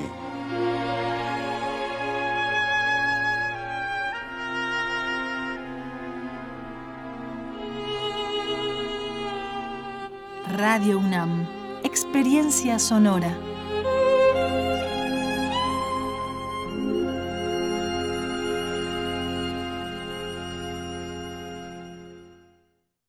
En 30 años, el mal manejo de los recursos naturales ha acabado con el 26% de nuestros bosques. Tan solo entre 2010 y 2015 perdimos 91 mil hectáreas de bosques cada año. La ventaja es que ahora con la nueva Ley General de Desarrollo Forestal Sustentable se cuidarán mucho más y mejor nuestros bosques y selvas. Algunos beneficios son que se le pagará a los propietarios de los bosques para cuidarlos y conservarlos. ¿Y de quién creen que fue esta propuesta? Sí, del Partido Verde.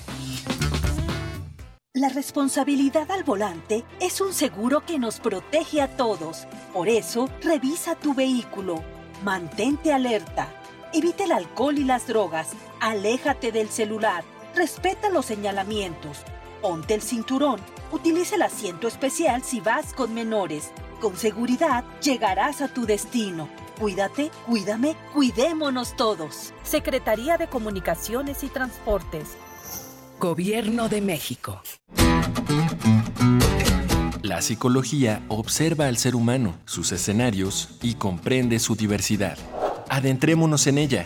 Juntos hagamos conciencia, psicología y sociedad. Con Berenice Camacho y las doctoras en psicología Tania Rocha y Mariana Gutiérrez. Todos los lunes a las 18 horas por el 96.1 de FM y su retransmisión los jueves a las 19 horas. O si lo prefieres, escucha el podcast en radiopodcast.unam.mx. Radio UNAM, experiencia sonora. ¿Quiénes hacen la ciencia? ¿Cómo se suma la ciencia a las soluciones de los problemas iberoamericanos? Científicos, investigadores y académicos de Iberoamérica hablan de los avances en ciencia, tecnología e innovación que inciden en nuestra vida. La ciencia que somos. ciencia que somos. Iberoamérica al aire. Viernes a las 10 y media de la mañana. 96.1 de FM. Retransmisión, domingos a las 9.30 de la mañana por el 860 de AM. Radio UNAM. Experiencia sonora.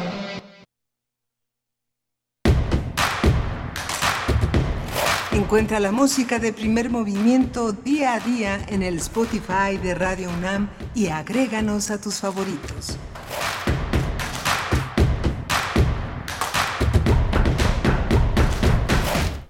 Estamos de vuelta en primer movimiento para iniciar la tercera hora de transmisión de este jueves 4 de julio, 4th of July. Eh, Miguel Ángel Quemain, ¿cómo estás? 4 de julio, un gran día para los Estados Unidos, una, una una independencia que arranca en 1776. Comentábamos fuera del aire en torno a la, a la participación de Fredo Ávila que Miguel Hidalgo tenía, tenía 23 años eh, apenas cuando fue la revolución. La, la, independencia de Estados Unidos, muy supuestamente basado en el mundo del iluminismo, que es algo de los dilemas más poderosos que ha tenido Carlos Serrejón en la construcción de la biografía de Hidalgo, que es, que es que es fascinante, ¿no? O sea, cómo estaba inspirado, con todo y que Miguel Hidalgo era un hombre que se había formado pues en, la, en el conocimiento del griego, del latín, y que conocía muy bien a los, a los autores latinos, y el francés era un tipo que sus, de sus primeras conversiones en los, en los atrios eh, allá en Guanajuato y luego en Michoacán este, usaba las obras de Molière para hacerlo. Pero bueno, Estados Unidos sí ha sido como el gran modelo de democracia. Yo creo que valdría la pena leer de nuevo La democracia en América de Tocqueville, este hombre que, este, que a los 26 años se aventuró en 1830 o 31 a conocer la democracia en Estados Unidos y que luego por Henry Robert Poinsett, o Poinsett conoció, conoció muy cerca México y que decía que la diferencia entre México y Estados Unidos era que la gente había logrado interiorizar la democracia hasta, hasta el último puesto más pequeño, pero que en México el autoritarismo y los usos y costumbres que estaban basados en estructuras muy verticalizadas, sin tomas de decisiones, habían generado un país donde la democracia era difícil, ¿no? Completamente. Sí, sí, la referencia de Alexis de Tocqueville, pues sí es, es eh, pues si uno quiere adentrarse precisamente a aquellos momentos, aquellas eh, etapas de la historia norteamericana, es un referente invaluable, importantísimo. Eh, Alexis de Tocqueville también como pues como un aristócrata, ¿no? Que está leyendo este cambio de régimen, de regímenes entre, de hecho tiene esta otra obra, el antiguo régimen y la revolución, sí es la revolución, ¿no? Está observando esto, está observando cómo se construye la democracia en América, precisamente quiénes son aquellos que pueden ser eh, considerados ciudadanos, ¿no? Quienes tienen eh, las, bueno, se tenía que hacer un examen de historia de, del país, eh, por supuesto tenías que ser hombre, tenías que tener tierras, ¿no? propietario, en fin, cómo, cómo se va perfilando la democracia en este lado del mundo, la democracia precisamente en América. Alexis de Toqueville, excelente esta reseña, Miguel Ángel y pues bueno, mucho, mucho todavía por delante. Vamos a tener una mesa de mundos posibles muy interesante con el doctor Alberto Betancourt. Nos va a hablar de eh, pues el, encuentro, la cumbre del G20 en Osaka, Japón, fantasmas y misterios del, poder global. Es eh, pues el tema que nos propone esta mañana de jueves. Gracias a quienes nos escriben en nuestras redes sociales. Eh, 52 Cefren nos dice, buenos días comunidad de primer movimiento. Les comparto que periférico entre eje 6 y eje 5 está cerrado. Es precisamente en la zona de Iztapalapa donde se encuentra este centro de mando de la Policía Federal. Tomen sus precauciones, nos dice, nos recomienda y nos manda saludos. Bueno, mucho ha dejado también, muchos comentarios, nuestra conversación sobre la pues estas protestas precisamente de elementos de la Policía Federal, eh, esta conversación que tuvimos con el profesor Jorge Javier Romero de la UAM Xochimilco, eh, Fernando Valadez nos dice la delincuencia organizada, uniformada, azul y verde, tortura, secuestra, asesina, desaparece personas.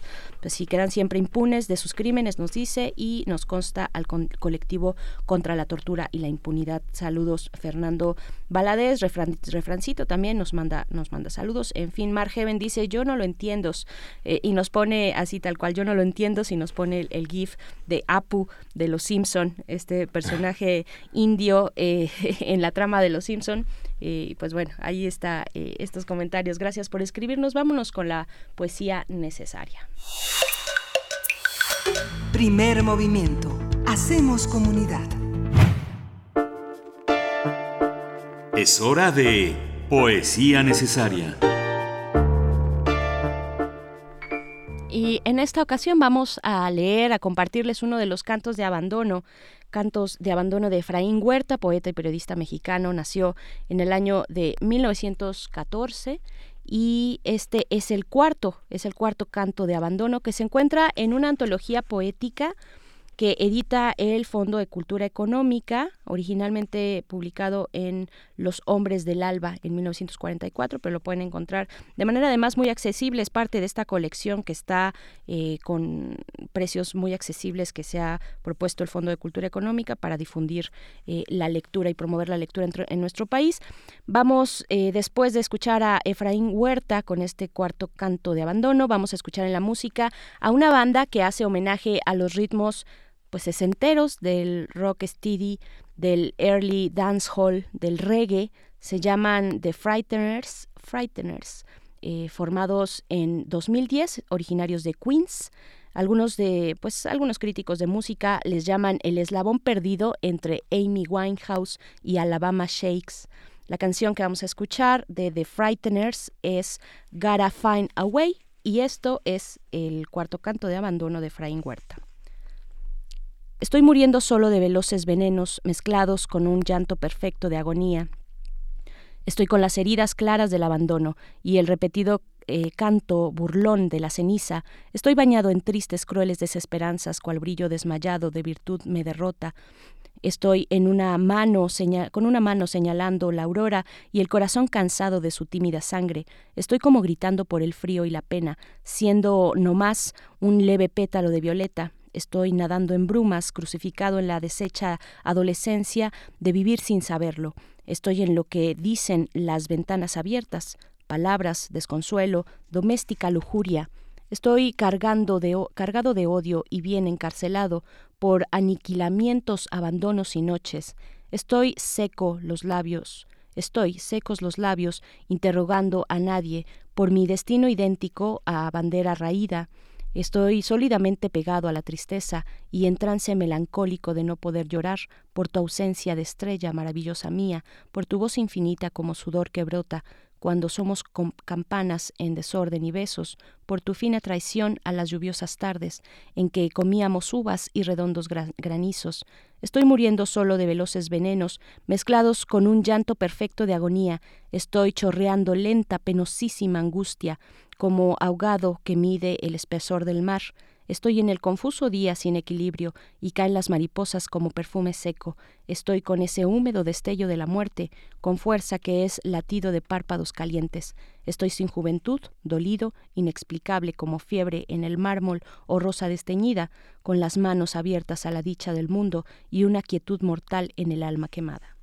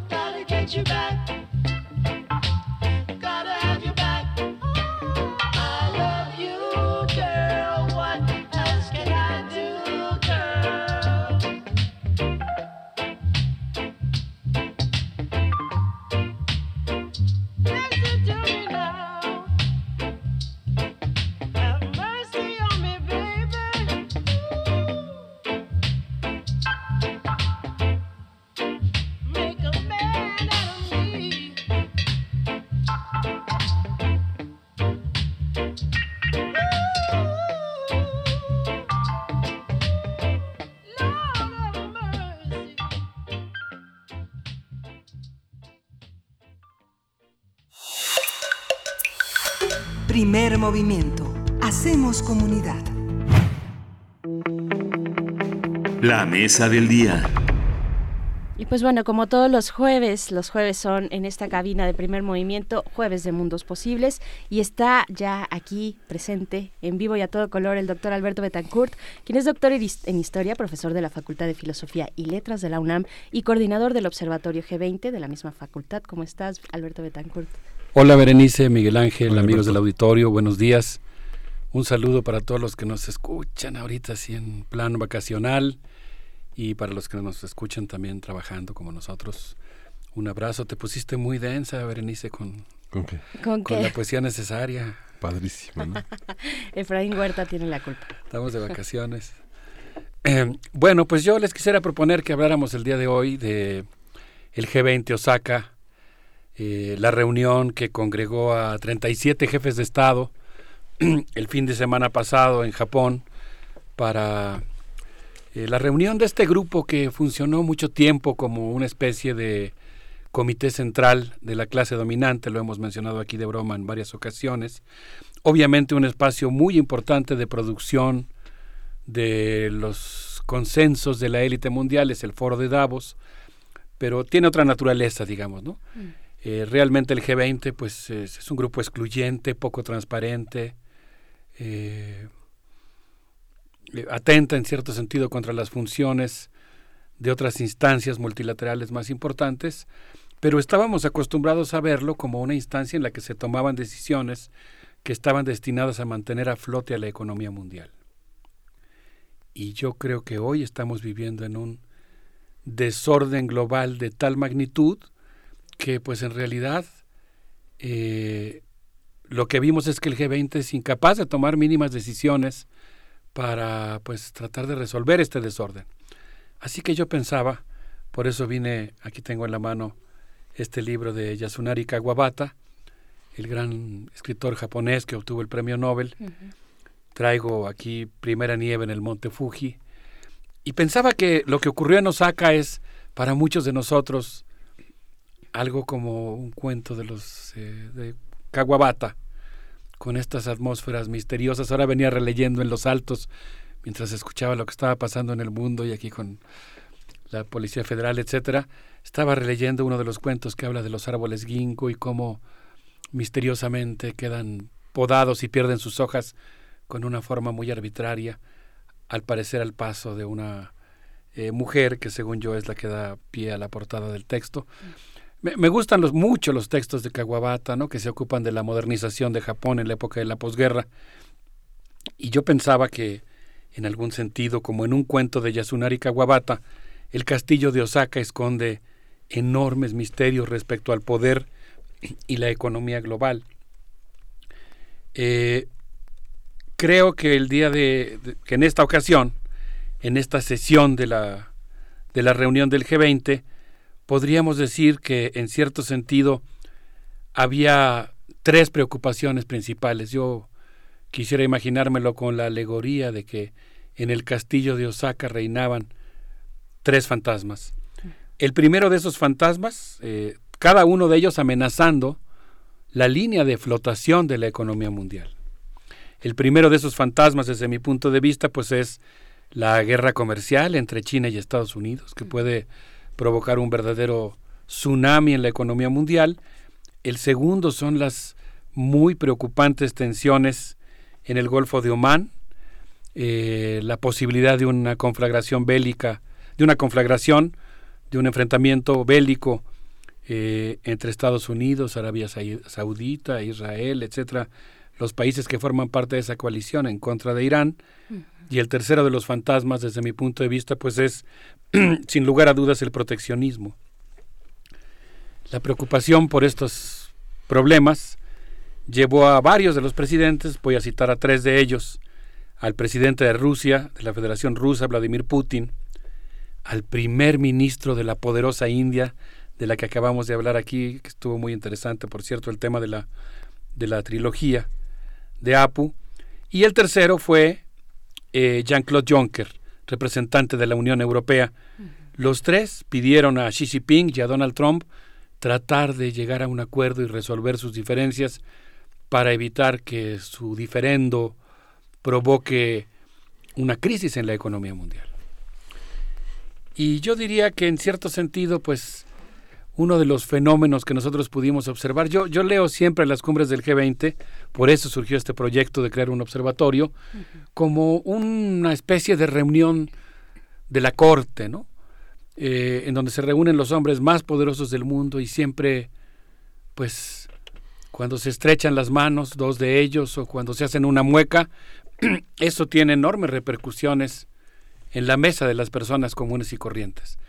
Y por eso me parece que es muy sano el ejercicio de hacer una suerte de antropología del poder y tratar de observarlos con cierta suspicacia. Me indigna cuando muchos de los medios de comunicación simplemente repiten el boletín oficial y lo dan por hecho, eh, dan por hecho lo que se dice ahí, y pues eh, digamos le dan un, valor ontológico, ¿no? Lo que dice la declaración es lo que pasó. Es lo que es. Yo en realidad creo que es muy difícil saber qué es lo que pasó. En algunas cumbres es más diáfano, es más evidente. Siempre es muy complejo ver cómo se están negociando ahí las cosas. Yo creo que uno de los fenómenos que están ocurriendo actualmente es que la reunión entre Donald Trump y Xi Jinping tiende a convertirse en un G2 que de alguna manera desplaza la atención respecto a lo que ocurre en el G20. Y creo que esto es así porque son las dos fuerzas más poderosas que van al G20 con propuestas diferentes. Xi Jinping ahora se presenta como el defensor del libre comercio, del multilateralismo, del establecimiento de normas eh, universales respecto a cómo debe ser el, comportamiento eh, de los estados y de las empresas en las operaciones comerciales y Donald Trump pues llega como un auténtico iconoclasta ahora a romper todas las reglas que estaban establecidas previamente, eh, a plantear la primacía de los Estados Unidos y a buscar acuerdos bilaterales. De tal suerte que el G2 pues atrae los reflectores de manera natural y en esta ocasión, siguiendo al diario The Global Times, periódico eh, que tiende a esparcir la versión oficial del gobierno chino, aunque tiene su chiste el, diario, tiene su, eh, su, muchas cosas que lo hacen interesante, pero de alguna manera sí nos permite tomarle el pulso a la postura oficial del gobierno y dice que pues lo que ocurrió en la reciente reunión entre ambos eh, mandatarios de los dos colosos es que Estados Unidos quería doblegar a China con las presiones comerciales. Y lo que ocurrió es que China mostró que es capaz de mantenerse a flota a flote, que tiene la fortaleza y la resiliencia necesaria como país para poder mantener bollante su economía a pesar de las sanciones estadounidenses. Entonces la versión china es resistimos a la presión, mostramos que somos capaces de sobrevivir a ella e incluso, dice el diario Global Times, mantenernos con calma en medio del conflicto con los Estados Unidos. Y desde mi punto de vista, esta es una hipótesis, hay que ver más, que, hay que ver con más detalle qué fue lo que ocurrió. Pero yo creo que China se retiró de la negociación del G2 con algunas victorias importantes, logró que se suspendieran las sanciones eh, arancelarias que escalonadamente se le iban a imponer a cerca de 300 mil millones de dólares de exportaciones chinas a Estados Unidos, logró que se suspendieran provisionalmente las sanciones contra Huawei y ahora ya las empresas estadounidenses podrán venderle insumos a esta gigantesca compañía de telecomunicaciones. Y a cambio China tendrá que permitir que los productos agrícolas norteamericanos sigan ingresando a territorio chino. Eh, todo esto va a ocurrir siempre y cuando siga sesionando, que es eh, el acuerdo principal de la reunión, el Comité Bilateral de Asuntos de Comercio entre China y y Estados Unidos. De tal manera que yo creo que esta primera reunión pues fue importante y de alguna manera sí logró mantener a raya, no, no disolver, no desaparecer, pero sí mantener un poco alejado del castillo de Osaka el fantasma de la guerra comercial, que no se ha suspendido, pero que al menos tuvo un respiro, digamos, una pequeña tregua. El segundo de los fantasmas que acosó la cumbre y que a mí me parece que es muy importante, eh, Berenice Miguel Ángel, eh, tiene que ver con algo que el día 13 de junio informó la página eh, Buscador de Barcos. Es una aplicación muy interesante que va reportando la situación de los barcos en el mundo. Empecé a seguirla ahora que estuve en el mar Egeo y que pues eh, ahí en el ambiente se, se, respira una atmósfera en la cual todos estábamos preocupados de, del curso de algunas embarcaciones. ¿no? El día 13 de junio, el buque petrolero noruego Front Altar sufrió tres explosiones en el Golfo de Amán. Todos recordarán este incidente. Fue un momento muy dramático. Es un buque gigantesco con una bodega flotante y pues sufrió tres explosiones. Inmediatamente se presentó a la zona un eh, buque de la Guardia Costera iraní, rescató a 47 tripulantes del barco que entiendo tiene bandera noruega, y como 10 minutos después llegó una fragata militar estadounidense acusando a Irán de haber hundido el barco y la situación se puso, como dicen por ahí, color de hormiga.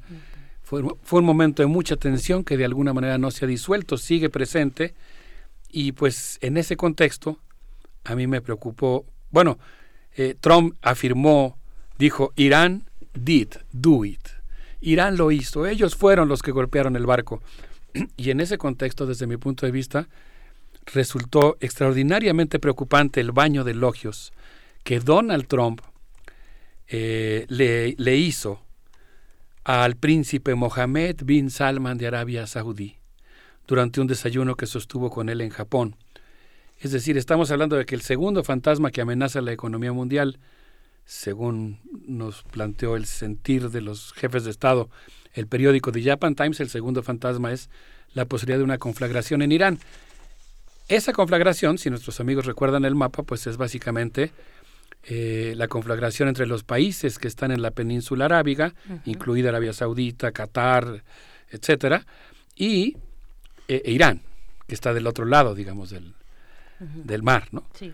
Entonces, en ese contexto a mí me pareció muy preocupante el desayuno que tuvo Donald Trump con el príncipe Mohammed bin Salman de Arabia Saudita, y no sé si les parezca muy forzada mi analogía, pero eh, déjenme decirles que, nada más, quiero explicarla primero, que según Canal 24 de Francia, Agnes Calamar, la relatora por parte de la Organización de Naciones Unidas, encargada de ejecuciones extrajudiciales, señaló durante la cumbre del G20 que existe evidencia sólida de que el príncipe Mohammed bin Salman ordenó el asesinato del periodista eh, Jamal Khashoggi.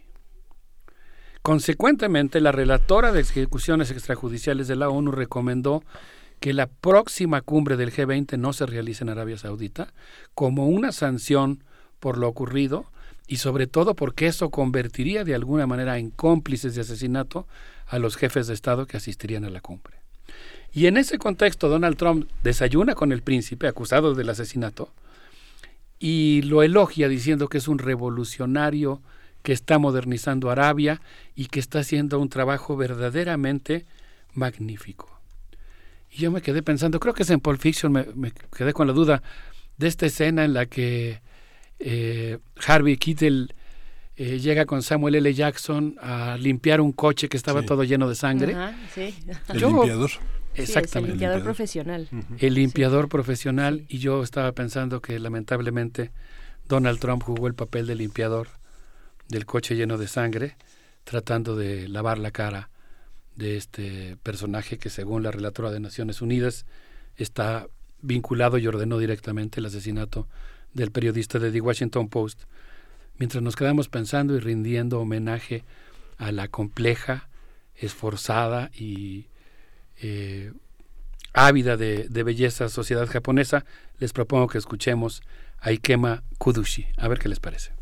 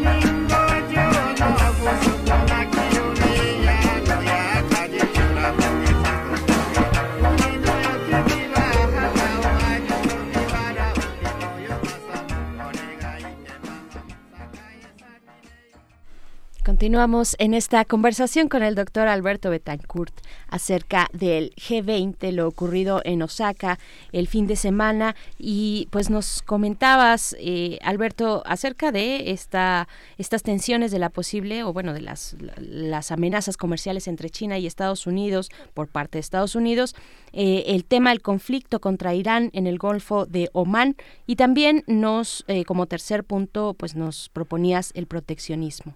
Sí, eh, a mí me, bueno, me imagino que no soy el único, me, me, deja un poco atónito el comportamiento de Donald Trump. Dice por ahí una amiga mía, querida amiga mía, psicoanalista, que el perverso siempre tiene ventaja sobre el neurótico porque lo sorprende con su capacidad de maldad. ¿no? Tú crees que va a llegar hasta un cierto punto y, y el otro avanza más, ¿no?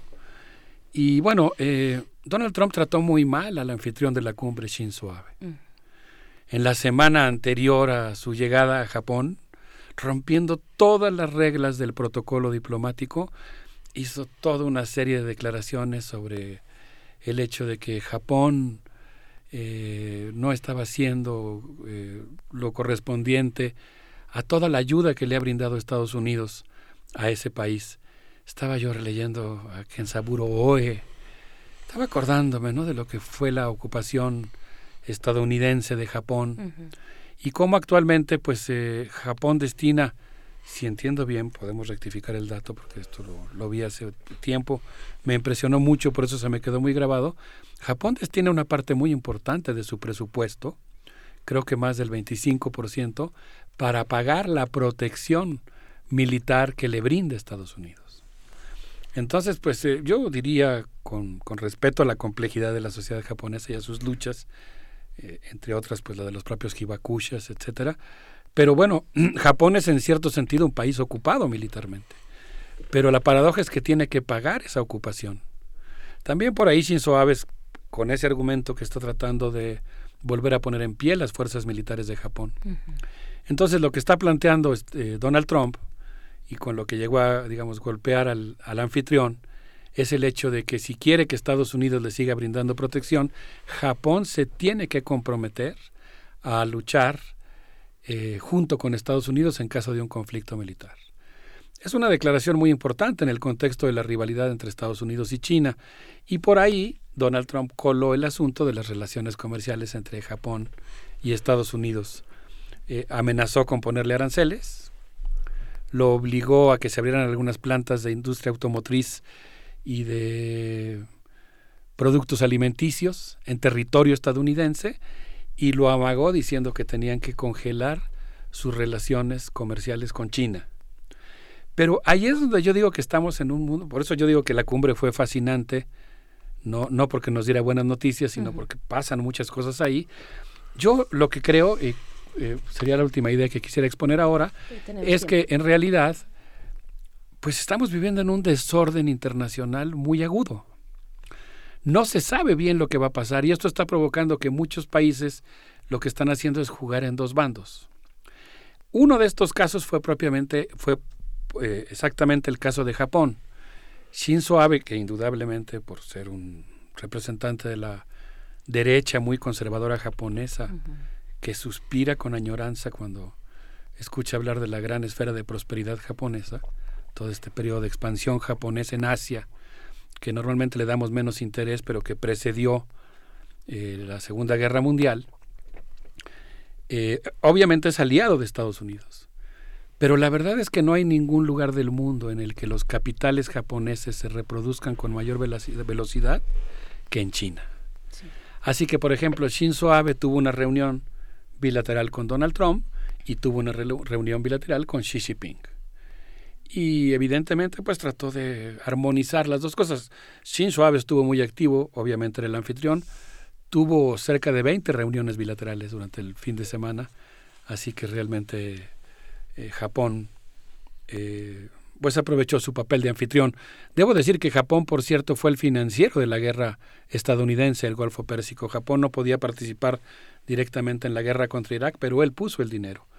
Entonces, la relación Japón-Estados Unidos, Japón-China, China, Estados Unidos y la relación entre los tres, pues es algo que es absolutamente digno de observarte, de observarse. Finalmente quisiera decir que algo similar hizo Narendra Modi. Narendra Modi es el primer ministro conservador, lo hemos dicho aquí, muy singular de India. Estaba yo leyendo y se me quedó en el tintero la vez pasada que hablamos del G20 en Buenos Aires, que Narendra Modi practica el yoga. Es, es un experto en yoga da clases públicas. Y cuando estuvo en Buenos Aires convocó a cinco mil personas a que llevaran su tapetito de yoga, lo pusieran en una plaza pública y dio una clase masiva para cinco mil personas. Eh, hace asanas fabulosas, pero al mismo tiempo es un nacionalista que está, de, eh, está corroyendo los cimientos de la India plural, de, la, de la India multiétnica, multireligiosa, que llevó mucho tiempo construir y ahora está tratando de imponer la visión de una India hindú, ¿no? de una India con, con, una religión predominante y pues es el dirigente de una fuerza política que persigue a los Dalits, que, que, de juniors que se organizan para ir a golpear intocables. Narendra Modi jugó, el, jugó este mismo papel de tratar de acomodarse ante el desorden global y como parte de la estrategia de la política exterior de India, Narendra Modi tuvo una reunión trilateral, fíjense qué interesante, ¿no? tuvo una reunión trilateral con Shinzo Abe y con Donald Trump para ponerse de acuerdo cómo construir infraestructura militar para frenar el creciente poder naval de China en la zona Indo-Pacífico. Y unas horas después tuvo una reunión trilateral con Vladimir Putin y Xi Jinping, con quienes tiene firmada una alianza militar para tratar de garantizar que la situación en el mundo se mantenga con un cierto equilibrio, equilibrio global. Narendra Modi también participó en la reunión de los BRICS. Ahí hubo un acuerdo muy importante. Los BRICS, que tienen mucho peso y lo, y lo tienen en el G20. Las economías emergentes, ¿no? Sí, eh, Brasil, Rusia, India, China y Sudáfrica, que yo diría que son el grupo que de alguna manera, en cierto sentido, contrapesa al G7 al interior del G20. Y los BRICS acordaron que van a pugnar por la, el establecimiento de, una, de un grupo de países que intervenga en Venezuela para buscar una solución política. Entonces va a ser un contrapeso interesante a la política exterior norteamericana. Pero entonces lo que vemos es que India, muy pragmática y muy hábilmente, está jugando este papel de serengarse. Obviamente si India se acerca a Estados Unidos, la rivalidad entre Estados Unidos y China eh, es más difícil para China. Si India como ocurre en muchos convenios militares y de intercambio tecnológico, se acerca más a China y a Rusia, pues entonces le crea una situación muy difícil a Estados Unidos. Y lo que está haciendo Narendra Modi es justamente tratar de mantenerse en ambas partes. Por cierto, quisiera yo recomendarle a nuestros amigos del auditorio un texto de Daniel Kent que apareció en la revista Común, que se llama La fijación de la patria, la mediocre tradición diplomática neoliberal, la revista común es todo un acontecimiento editorial, un espacio que trata de generar eh, una reflexión colectiva desde un punto de vista de izquierda, inspirada en el pensamiento crítico, y hoy tiene este artículo que es muy interesante porque lo que dice es que eh, India, eh, Donald Trump amenazó a India con aranceles. Y la India no le hizo caso a Donald Trump y siguió su política de ganar presencia en el escenario internacional. Así que el texto cuestiona muy seriamente eh, la respuesta que dio el gobierno mexicano al tema de los aranceles, a reserva de discutir, de leer con cuidado. Ahora yo solamente tuve oportunidad de echarle una ojeada rápida, pero a reserva de leer con cuidado y discutir los detalles del texto, me pareció muy interesante esta comparación entre la forma en que India reaccionó a las amenazas de Trump, porque básicamente, si entendí bien el texto en esta lectura muy rápida, lo que dice es que pues si tú le concedes algo a Trump, se va a seguir de largo. Y que a veces más vale mejor eh, sentar las bases de una vez de una relación entre iguales.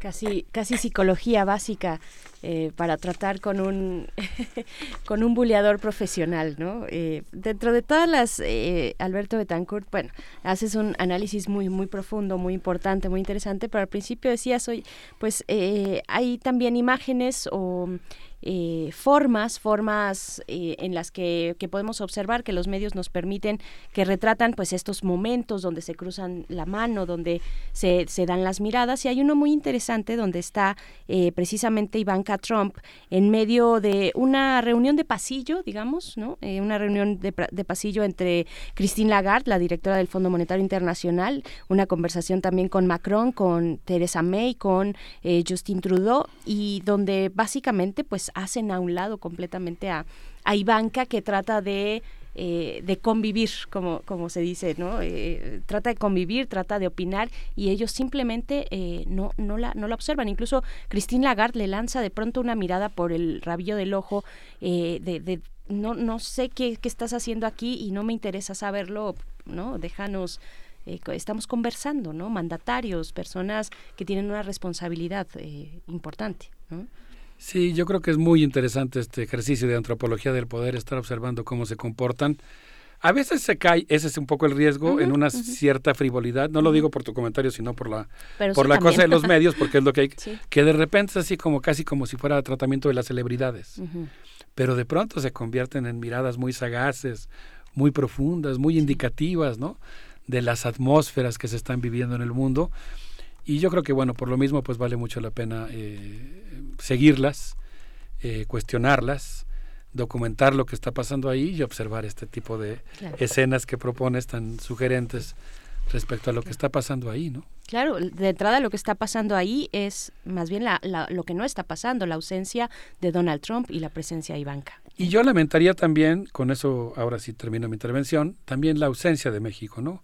El canciller, eh, el secretario de Relaciones Exteriores mexicano, Marcelo Ebrard, eh, informó que había logrado colar algunas ideas, algunos renglones de la postura de México en relación al tema de la migración en la declaración final del G20. Qué bueno que así fue.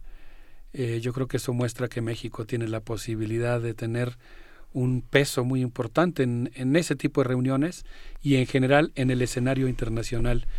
Y yo creo que nosotros deberíamos de reconocer que el mundo en el que vivimos, complejo y contradictorio como es, tiene algunas improntas que ha dejado la política exterior mexicana muy positivas en sus instituciones, en sus prácticas, y consecuentemente yo creo que es muy importante que el gobierno mexicano no se retraiga, sino que por el contrario vaya al exterior, porque eso le va a dar peso también en la negociación bilateral. Así que, pues esperemos que México, el gobierno de México también tome más en serio su, digamos, eh, responsabilidades de defender los valores consagrados en nuestra Constitución en el terreno internacional y que haya una ruptura respecto a esta tradición de, digamos, eh, eh, pasividad y sumisión de la política exterior mexicana en la era neoliberal.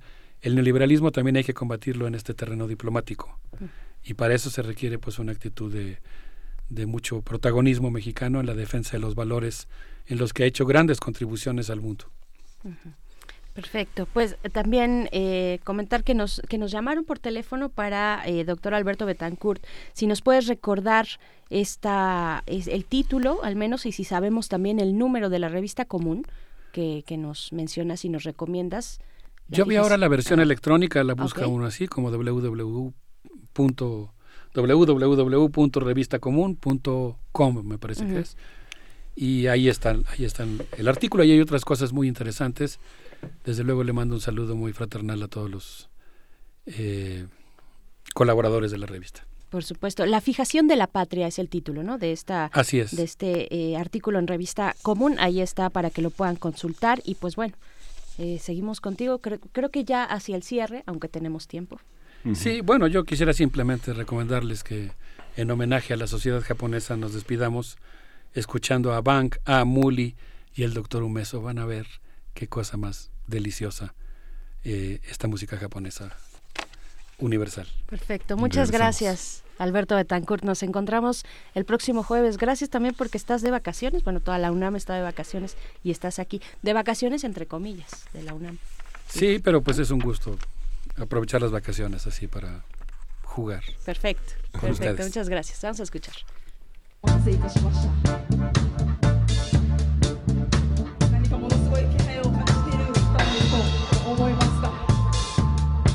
ここでスペシャルゲストをお呼びしたいと思います。サックス界のレジェンドサックス界の珍獣ドクタル上津風時。カモン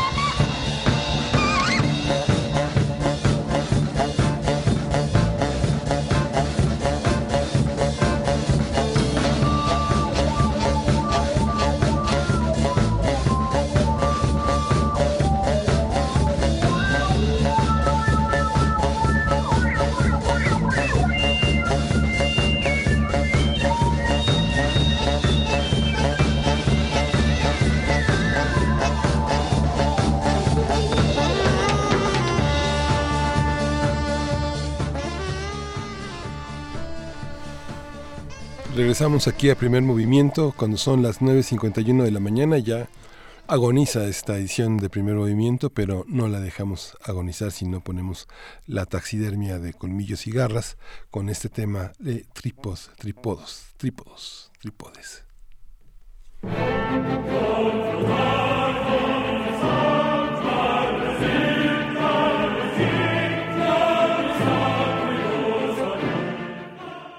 Radio UNAM interrumpe su transmisión para dar un aviso del Servicio Sismológico Nacional. Hace unos momentos se registró actividad sísmica de 8.3 grados Richter con epicentro en Mérida. Hasta el momento no tenemos reporte de pérdidas humanas ni materiales.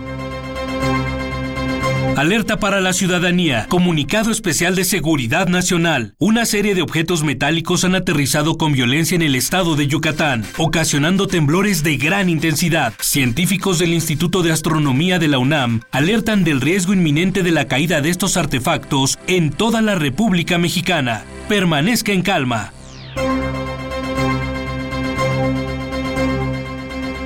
Tenemos una cobertura en vivo desde el Observatorio Astronómico Nacional, donde se encuentra nuestro compañero Benito Taibo. Los saludo desde el Observatorio Astronómico Nacional en esta transmisión especial para informarles los pormenores de este fenómeno que está sucediendo hace unos instantes. Para hablarnos sobre el tema está con nosotros la astrónoma, la doctora Araceli Morales. ¿Qué son esos objetos que están impactando en Yucatán? ¿Se trata de basura espacial, como están diciendo algunas redes sociales? Hemos descartado esa posibilidad porque mis colegas del sur del país reportan que son cilindros colosales de un material desconocido. ¿Se sabe la procedencia de dónde vienen estos objetos? Muy probablemente han sido proyectados desde un punto ubicado a aproximadamente a 75.3 millones de kilómetros de la Tierra. Proyectados. A ver, ¿a, qué, hay, ¿qué hay a esa distancia de la Tierra? Por lo que hemos visto, los artefactos provienen de... de Marte. ¿De Marte? ¿Hay posibilidad de que alguna inteligencia los haya lanzado desde ahí? Yo creo que es una teoría que no descartaría completamente. Perdón, un, un momentito. Me, me, me informan de la producción que estamos teniendo problemas con esta transmisión. Seguimos aquí en Radio UNAM con esta cobertura en vivo. Lamentablemente ya comenzaron a caer los primeros cuerpos metálicos de los que estábamos hablando hace unos segundos en la Ciudad de México. Eh, les recordamos a todos que no salgan de sus casas hasta saber de qué se trata. Tenemos en línea a un radioescucha que está desde la delegación Tláhuac. El señor Everardo García, ¿es así? ¿Me escucha? Sí, Benito. Pero las naves están cayendo encima de las casas.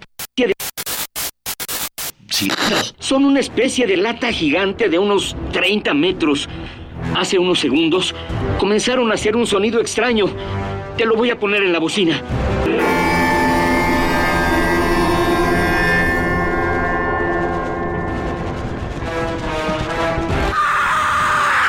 ¿Qué está pasando? ¿Qué más se ve? ¿Cómo son los objetos? Benito, a los cilindros les están saliendo una especie de pies. Son dos, son, son tres. Y, y tienen tentáculos muy grandes. Están caminando. Veo que tienen contenedor blanco en la espalda. Ahí ponen a las personas. Las agarran con sus tentáculos de metal. La gente corre. Hay mucha sangre. Todos.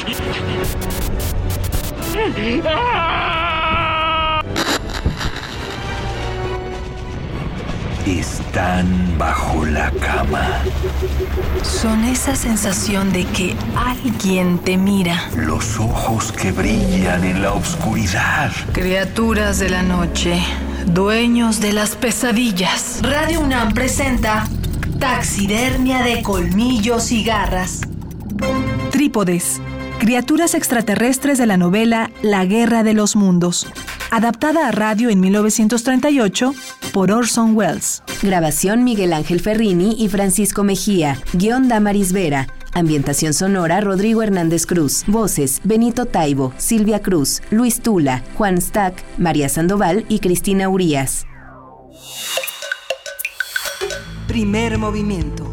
Hacemos comunidad. Hoy en Radio UNAM, Y bueno, estamos de vuelta después de escuchar esta capsulita eh, muy a la Orson Welles con la voz de nuestro querido Benito Taibo que nos alerta de basura espacial.